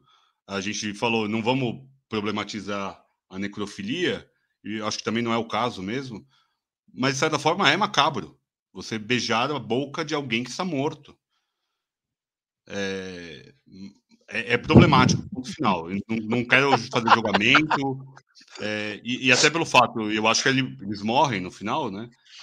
Acaba gerando. O amor mata os dois. Então é, é romântico de fato. É, é, Shakespeareano, é um inclusive. Romeu e Julieta. É Romeu e Julieta. É, então é.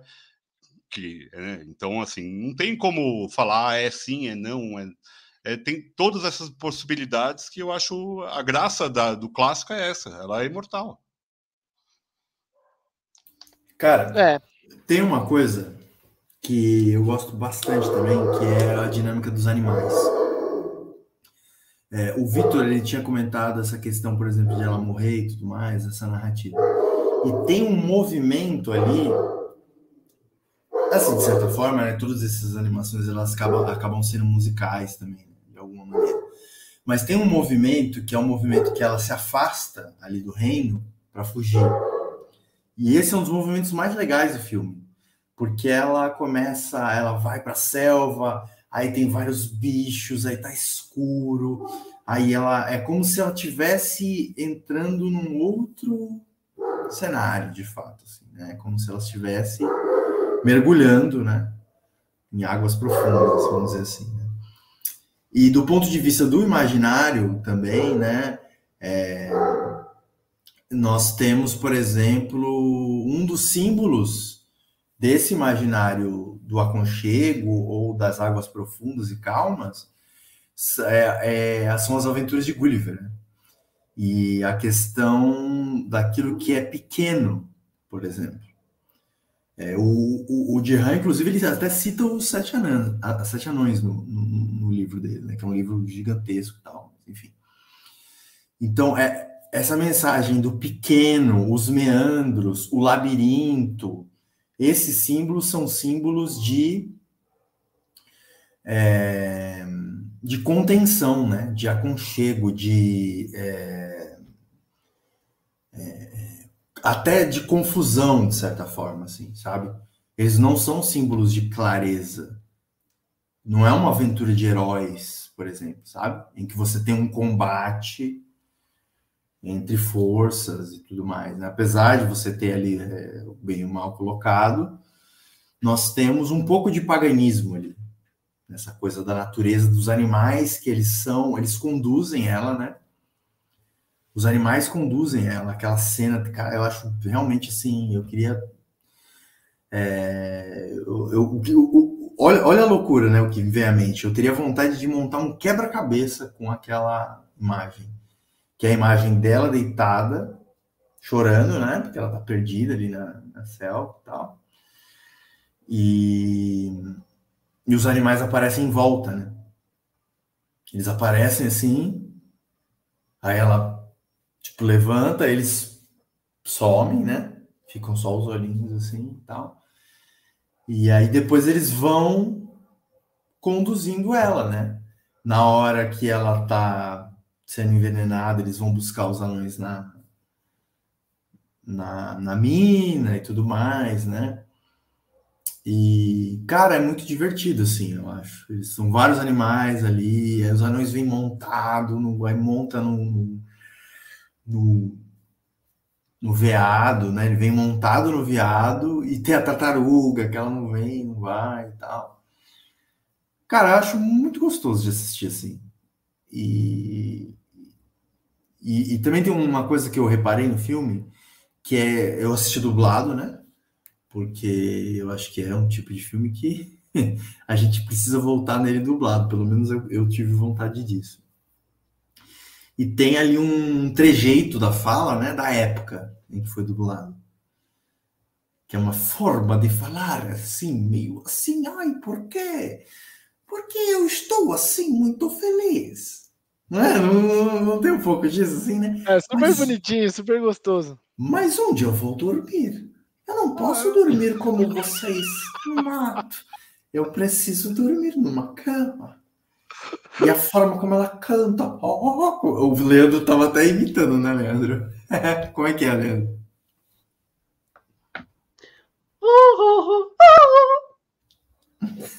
é, então, tem, tem um oh, oh, oh, oh, oh, né? Tem um negócio assim, meio umas vocalizações e tal.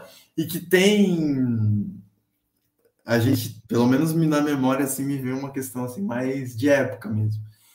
E por algum motivo, eu fico pensando assim, cara, pessoal pira em, por exemplo, Celi Campelo, né?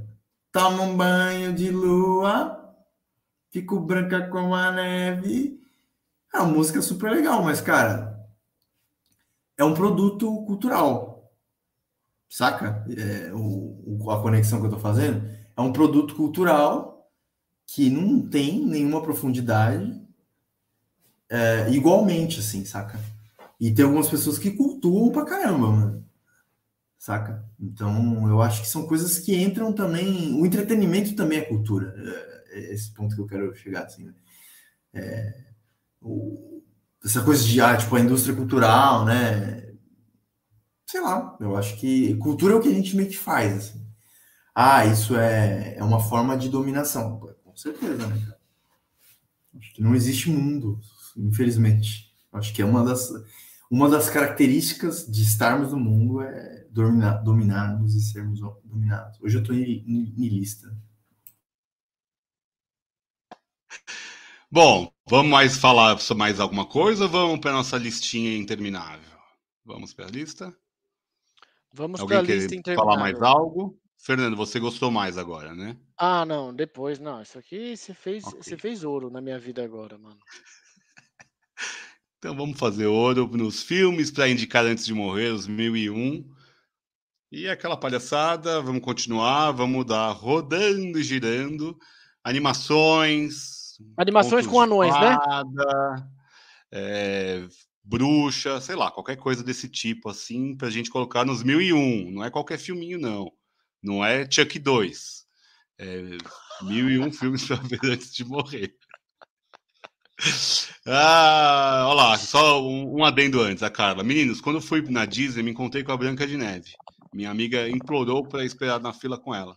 Pasmem, fiquei emocionado quando ela apareceu. Então, é, ah, louco, isso, né? isso, é muito bom, isso é muito massa, porque é algo que está no nosso inconsciente, normalmente infantil, né? E são memórias inesquecíveis. Eu, eu lembro também da minha avó lendo os livrinhos da Disney, é, Pinóquio, A Espada era Lei e outros, é, outros, outros contos. Eu acho, acho uma memória muito boa e é uma coisa que eu tento repassar para meus filhos, não só com a Disney, porque é bom que a gente tenha mais opções hoje. É, eu lembro muito, sei lá, de Ziraldo, que minha avó lia para mim. Então, outro dia eu peguei o livro do Ziraldo e li para meus filhos. É, tem, tem a Turma da Mônica aqui no Brasil. Então, é muito legal isso de como são marcantes, né? A gente fica marcado por coisas que nos é apresentado quando a gente é muito pequeno e ficam eternamente com a gente, né? Nos acompanham. É, às vezes não conscientemente, mas é isso, é a, é a, beleza das animações, eu acho. A animação tem esse poder. Vamos lá, vai, quem vai começar? Eu posso começar. Fernando, vai. Cara, eu vou colocar um filme logo aqui que, que ninguém vai ter capacidade de tirar, tá? Que, primeiro, eu acho que a gente contempla pouco os filmes brasileiros na nossa lista e eu vou tô meio predispondo a mudar isso, não só hoje, mas daqui para frente. Então, eu tô em campanha por filme brasileiro na nossa lista de 1001. O filme que eu vou colocar é uma história de amor e fúria. Ponto. Muito bom. Obrigado, eu sei. Ninguém vai vetar, né? Eu gosto. Gosto bem. E aí, ninguém? Ninguém? E o Leandro fez a cara de bunda, velho. Tô esperando aí a defesa. tipo, vou colocar porque ninguém vai vetar. Não, não, porque é um filmão do caralho, né, mano? Diz muito sobre a nossa história. É uma animação brasileira. Existem poucas animações brasileiras que a gente assiste. Existem poucos filmes brasileiros que a gente coloca. Inclusive, o Márcio Salem hoje colocou cinco filmes que vão representar a gente em Cannes e eu não vi nenhum. Não, não é em Cannes, é no Oscar em Oscar. É. Que eu não vi nenhum, velho. A gente nem comentou nenhum desses filmes, mano. A gente tinha que comentar todos, tá ligado, velho? É uma é, autocrítica. ainda gente... estrearam, viu, Fê? Só estrearam Noites Alienígenas, tá na Netflix, quem quiser ver. Retratos Fantasmas está nos cinemas, que é um documentário do Kleber. Os outros ainda, acho que tem um Impuros na uh, Telecine, se não me engano. Os outros três ainda não, não estrearam, Fê. Tá, beleza. Vai lá. E aí, eu, eu não vou vetar uma história. Eu acho um Também baita, não. um baita filme. Bom, então vou eu. É o Rei Leão. Eu acho dos Aí. modernos da Disney é um dos melhores. Não, É, não live action, Bom, a animação. Ih, eles estão eles estão na do pode pode bloquear a gente. Não, não, não. Não, cara. Rei Leão não tem como, cara. Não tem como. Como não tem como? Tem como sim. Eu tenho problema com a nossa, com a lista que a gente está produzindo aqui, A gente revisita depois. Porque existe um problema dessa lista refletir aquilo tudo que já foi dito aí fora, entendeu? E a gente corre pelo fora. A gente corre por fora, a gente não está dentro do sistema, entendeu? Então a gente só vai reproduzir uma lista de mil Acho e que um. o Rei Leão uma, uma recolocação de Shakespeare de uma forma acho que é talvez a melhor que já teve. Shakespeare, Rei Leão. Eu tenho um argumento em favor do Rei Leão. Defenda então.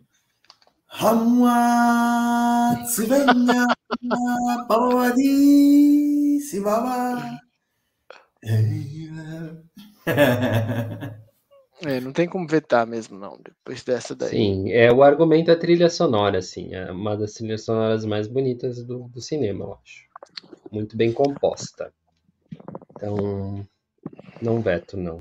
Então vai. Mas vai eu tava assim pensando, eu tava pensando se eu indicaria outro filme da Disney, já que Branca de Neve já está nessa lista.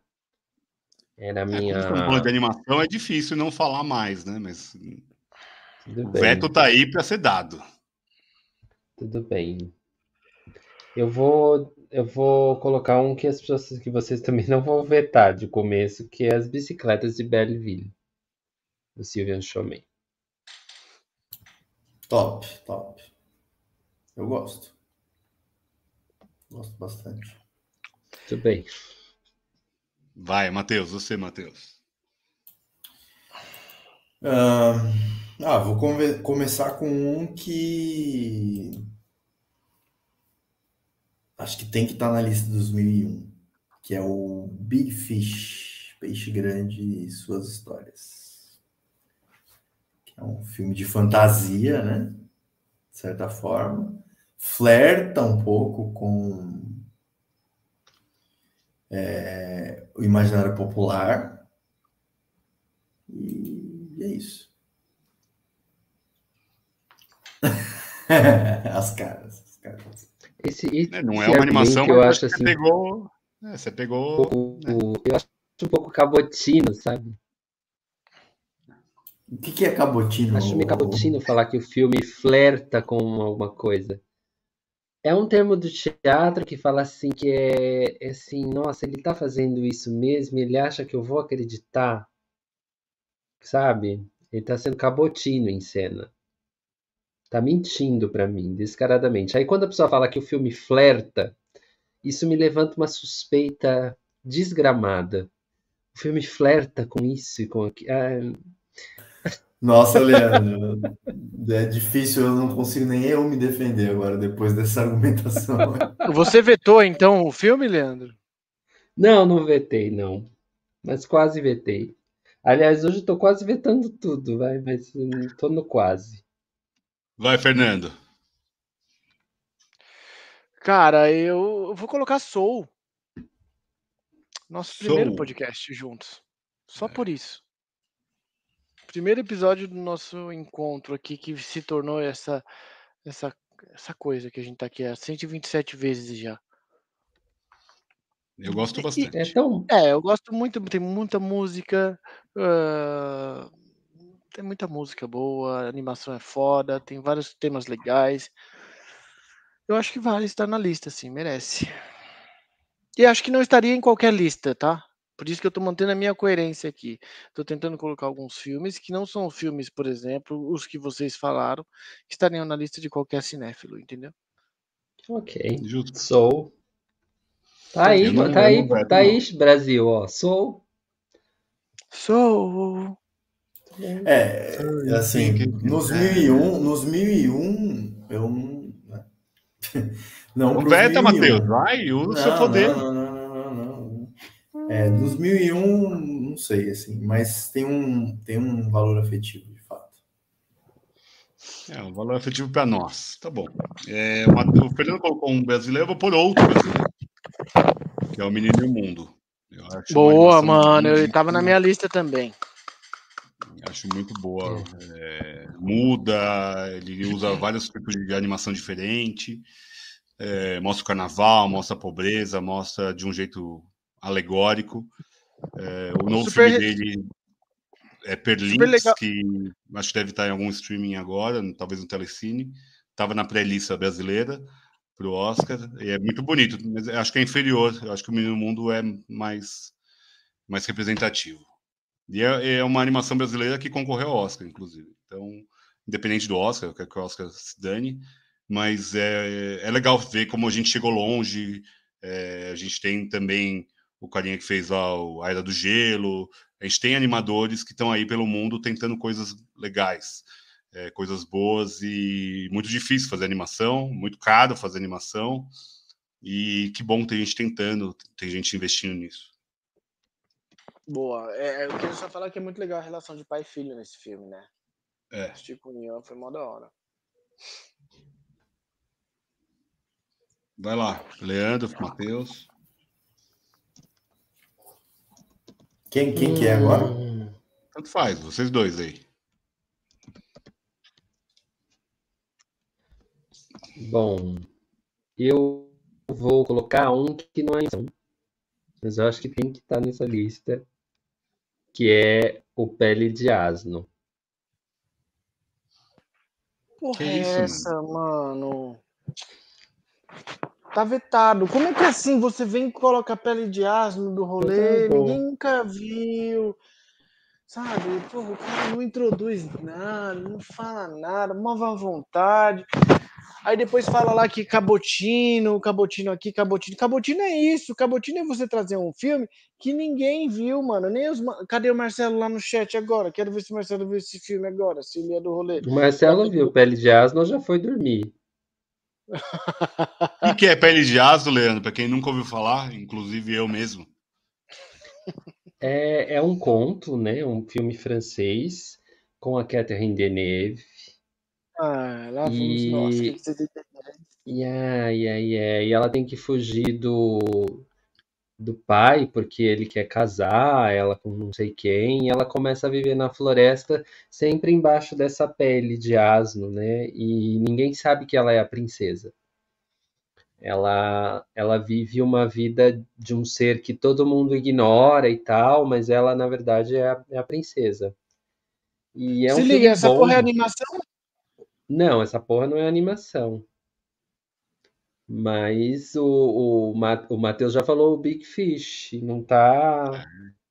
Não tá é restrito. É fantasia, fantástico, conto de fada. Vai nesse caminho, Fernando, se você quiser ir para filme com pessoas. Avisam. Vocês não avisam? Tá bom. Quiser, quiser vetar, veta. Cara, eu, olha. Ele vai ser contraditório, porque ele quer o diferente, uma lista única. Ele vai ser contraditório. Se ele é, bloquear. Ele... Eu, eu, como eu só coloquei, falei até de forma sem querer que eu vetaria, porque eu fico com um tanto de cabotino quando você fala uma coisa que a gente não assistiu, entendeu? Eu me sinto cabotino. É, mas por mim, tudo bem, pele de aço, tá aí. Lapô do, do, de asno, etc. Fantástico. Por mim fica, vocês vetam, meninos? Cara, eu não tenho como vetar um filme que se chama Pele de Asno, cara. Ah. É, é, de um naipe assim que, que eu não, não tenho condições. Eu teria que ter visto. Se eu tivesse visto e realmente né, não valesse, eu, mas pelo, pelo, pelo título eu, eu preciso tirar o chapéu, porque é bom o título. É bom. Ah, e com isso eu coloco aqui um dos filmes, meus filmes preferidos, que é o Labirinto do Fauno. Né? Eu acho que vale Já está na lista, já. Já está na já lista. está na lista. Droga, droga.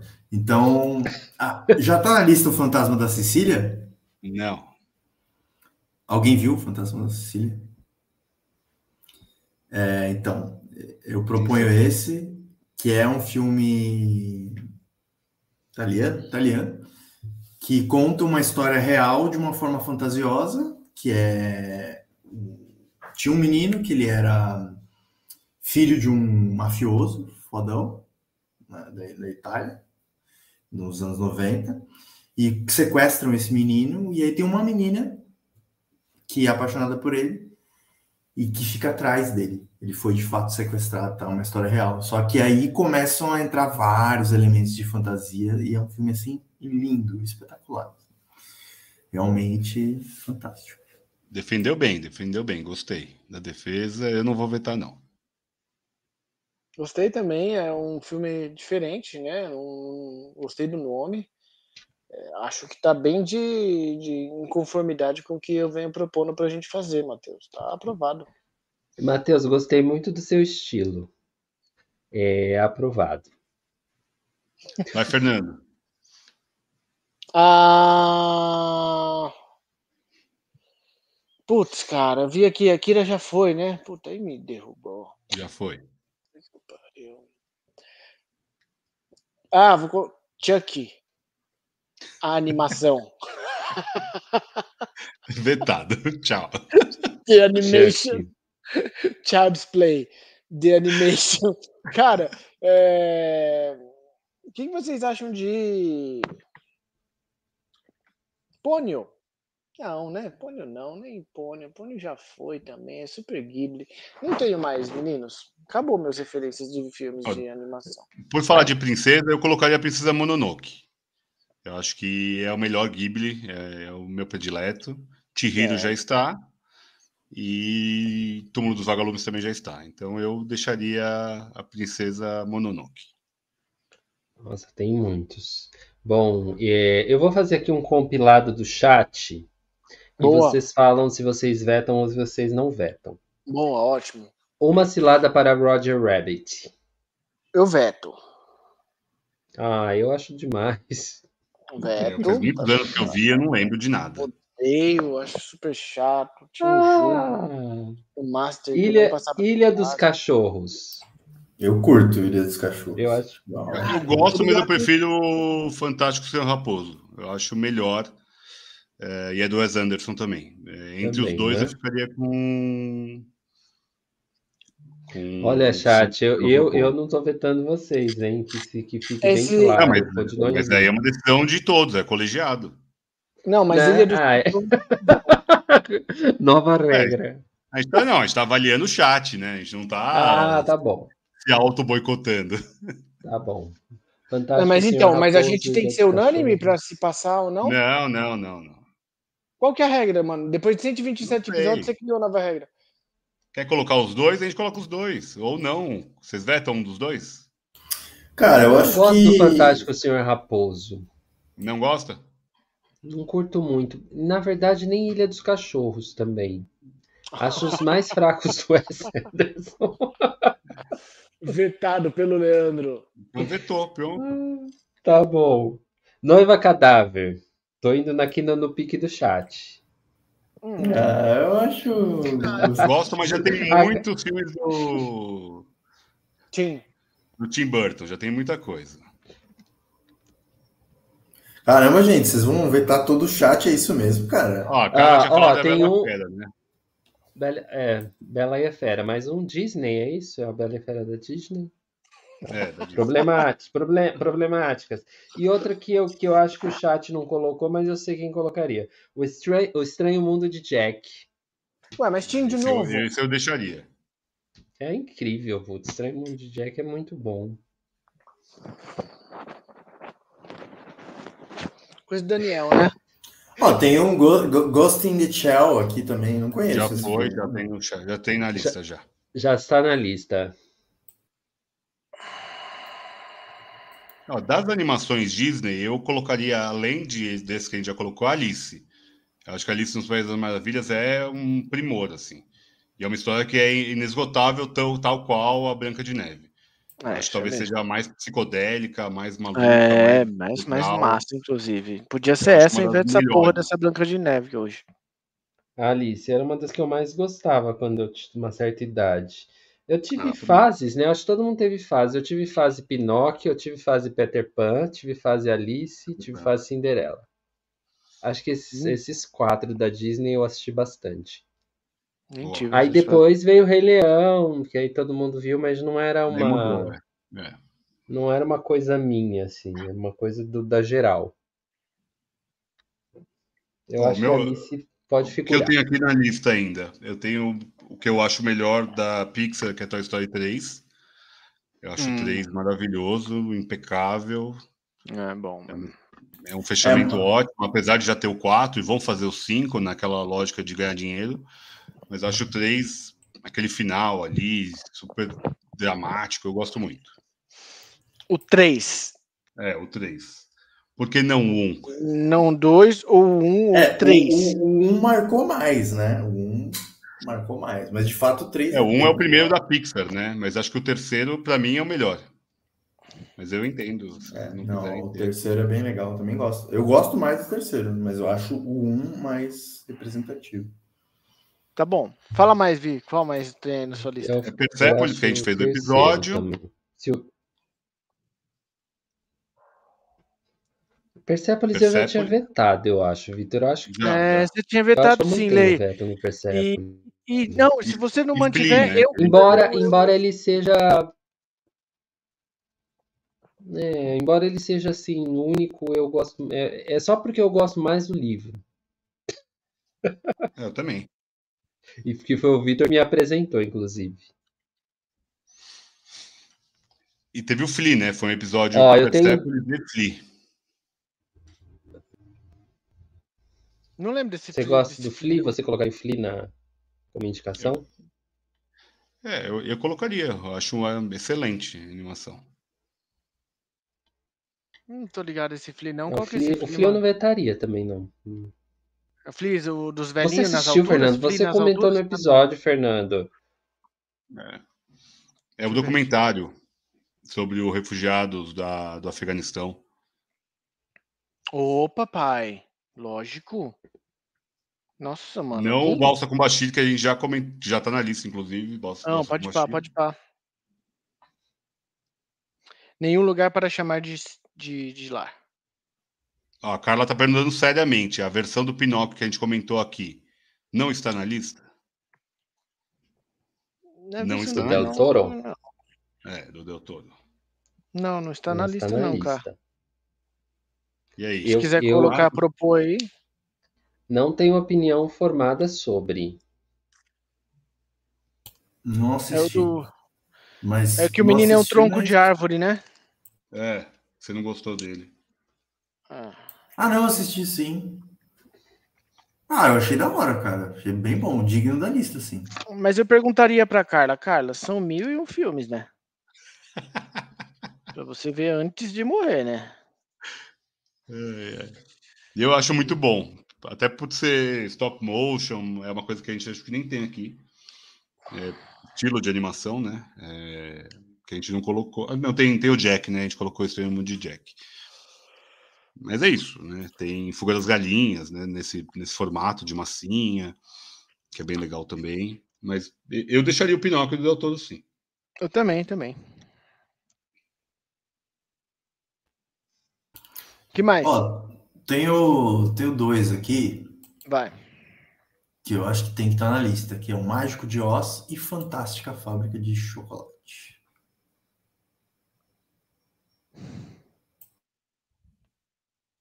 Quero ver vocês vetarem. A Fantástica Fábrica de Chocolate eu não veto. O Mágico de Oz eu sei que tem histórico aqui nessas indicações. Então eu deixo por conta do histórico. O histórico se manifesta aí. Cara, Eu você não da história do veta. Mágico de Oz. Você não. Não gosto. Ai, vetado. Mas Por a você Fantástica não Fábrica de Eu acho o Chocolate filme é americanoide, eu acho um filme muito chupa-bola dos Estados Unidos. Eu acho uma história muito. Eu não gosto, não gosto, não me conecto com nada, com aqueles animais, Cadora, Não conecto, com a porra do. do- É. do- cachorro. Mas você já lá. assistiu com o Dark Side of the Moon? Ah, Mas é, foi o que eu falei já. A gente tem que fazer esse episódio. Se a gente fizer esse episódio, é- aí a gente muda. Vamos criar essa versão. Mas, eu- ainda eu que você assista, esse. você não vai gostar, não, viu? Você não vai gostar, não. Se não, não bateu, não bateu. Beleza. Em- Então ficou a Fantástica Fábrica de Chocolate. Esse filme, pra mim, eu acho tão. Eu acho bem Tá legal. Bem legal o original. Eu revi Tá semana passada, inclusive o original. E Vai aí? ter uma nova versão em dezembro lançada. Ah, chama não, Ai, papai. sério? O time Que chama Chalamet. saco. E aí, vai ser o quê? A Fantástica Fábrica de Chocolate 2? Não, vai ser a mesma história. É isso que é. Chama Wonka o filme. Talvez conte a história do Wonka. Pode ser também que vá além e a gente não vá além da fábrica. Não sei. Nossa, mano, muito ruim isso, cara. Enche o saco isso, né? É. Acabou, gente? Eu tenho dois sui generis pro Fernando se contorcer. Então vai pra gente encerrar, vai, que estamos ficando tarde. Vai. Um se chama é, o magnífico, esse magnífico bolo, que é um É genial É um esse longa cara, mano. francês em stop motion. É, Ele é, é tipo como, tipo, olha, olha a nota dele no Mubi, Fernando. Olha a nota dele no Mubi. esse Quer ver o. Fernando? Ah, Como é que é tá, o nome? É o Fantástico Bolo? Como é que não tem Magnífico bolo. nome. Eu acho que não tem o nome em português, mas é This Magnificent Cake. Nossa, que filme, gente. É uma animação outro? francesa de outro? 2018 é, que fala basicamente de colonialismo. Porra, Lê, que legal isso, hein, cara? E é, é foda. É foda. Ela é Nossa, feita mano. com stop motion e com tecido. É, eu tô vendo aqui, mano. Todos os bem bonecos são de bacana. tecido. A maneira como ele consegue dar expressão para aquilo é triste para danar. Então é esse. E o outro é o Casa Lobo, que é- acho que é chileno, né? É chileno, falado em espanhol. Que é da, é da- é bem conto de fada, né? A Maria sai, ela foge de uma colônia do Chile e ela encontra uma casa fugindo do lobo e dentro da casa ela encontra dois porcos. E esses porcos desenvolvem a história com ela, né? Enfim. É Cara, uma A do bolo, eu nem, nem ouvi o que você tava falando, Lê, porque eu tava brisando no bolo ainda. Do, do bolo, pra mim, realmente, gente, esse magnífico bolo, cara. Legal. Gostei bastante desse daí. O outro eu não sei, né? O outro é o veto, tá? Porque eu não ouvi o que você tava falando enquanto eu tava vendo o bolo. Não, é. O outro, o outro é muito bom também. Acho que merece ficar. Como é que é a história mesmo? Ela, a, a, a, a menina, ela foge de uma colônia, né? Um- uma colônia dentro do Chile, uma espécie de. Eles falam colônia, né? Mas é, talvez pode-se identificar aquilo como um campo de. Como é que se fala? De exi- eh, Exilado? exilados políticos, né? E ela Pode foge dessa vila, encontra uma casa e dois porcos. E tudo se desenrola através daí. Então é, nossa, é muito bom esse. É triste pra caramba também, é uma animação bem psicodélica, bem ah, fora da caixa, muito bem feita, a arte é sensacional, uma das melhores que eu já vi nos últimos tempos aí, porque é um filme recente. Os dois são de 2018. É isso, 2018. Não, Tanto chileno, uma animação chilena, Fernando. não, claro, Ah. Leandro, claro. Não, não tem o que. Não, meu querido. Nossa, você só Quem vai Não vetar? é isso. Tem, um, tem um, um- um filme também do Camboja. Pior que não tem. Eu, eu ia pôr na minha lista o Kirikou, mas eu ah, não. Eu, eu acho que é mais afetivo. Fechou? Fechou. Fechou, Então graças a. Deus. Cantando, eu vou, eu vou pra casa agora, eu vou. Para Timbu, para Timbu. Eu vou, eu vou. Até Ó, semana que vem. Aquele que eu mais gosto e me identifico, na verdade, é o Atim. Saúde, Matheus, Atim, pra Tchau, cara. você. Tchau. É, até semana que vem. com mais um Obsessões. Curte, comenta, compartilha. Você ficou até agora. Você é um herói. Eu amo você. É, um beijo para todo mundo que ficou aqui também no chat, ao vivo. Se você está só ouvindo, compartilha, manda para o coleguinha. Vai lá, curte a gente. Loja em breve, hein? Ó, fique atento às nossas redes sociais. Um beijo para todo mundo e até semana que vem. Quero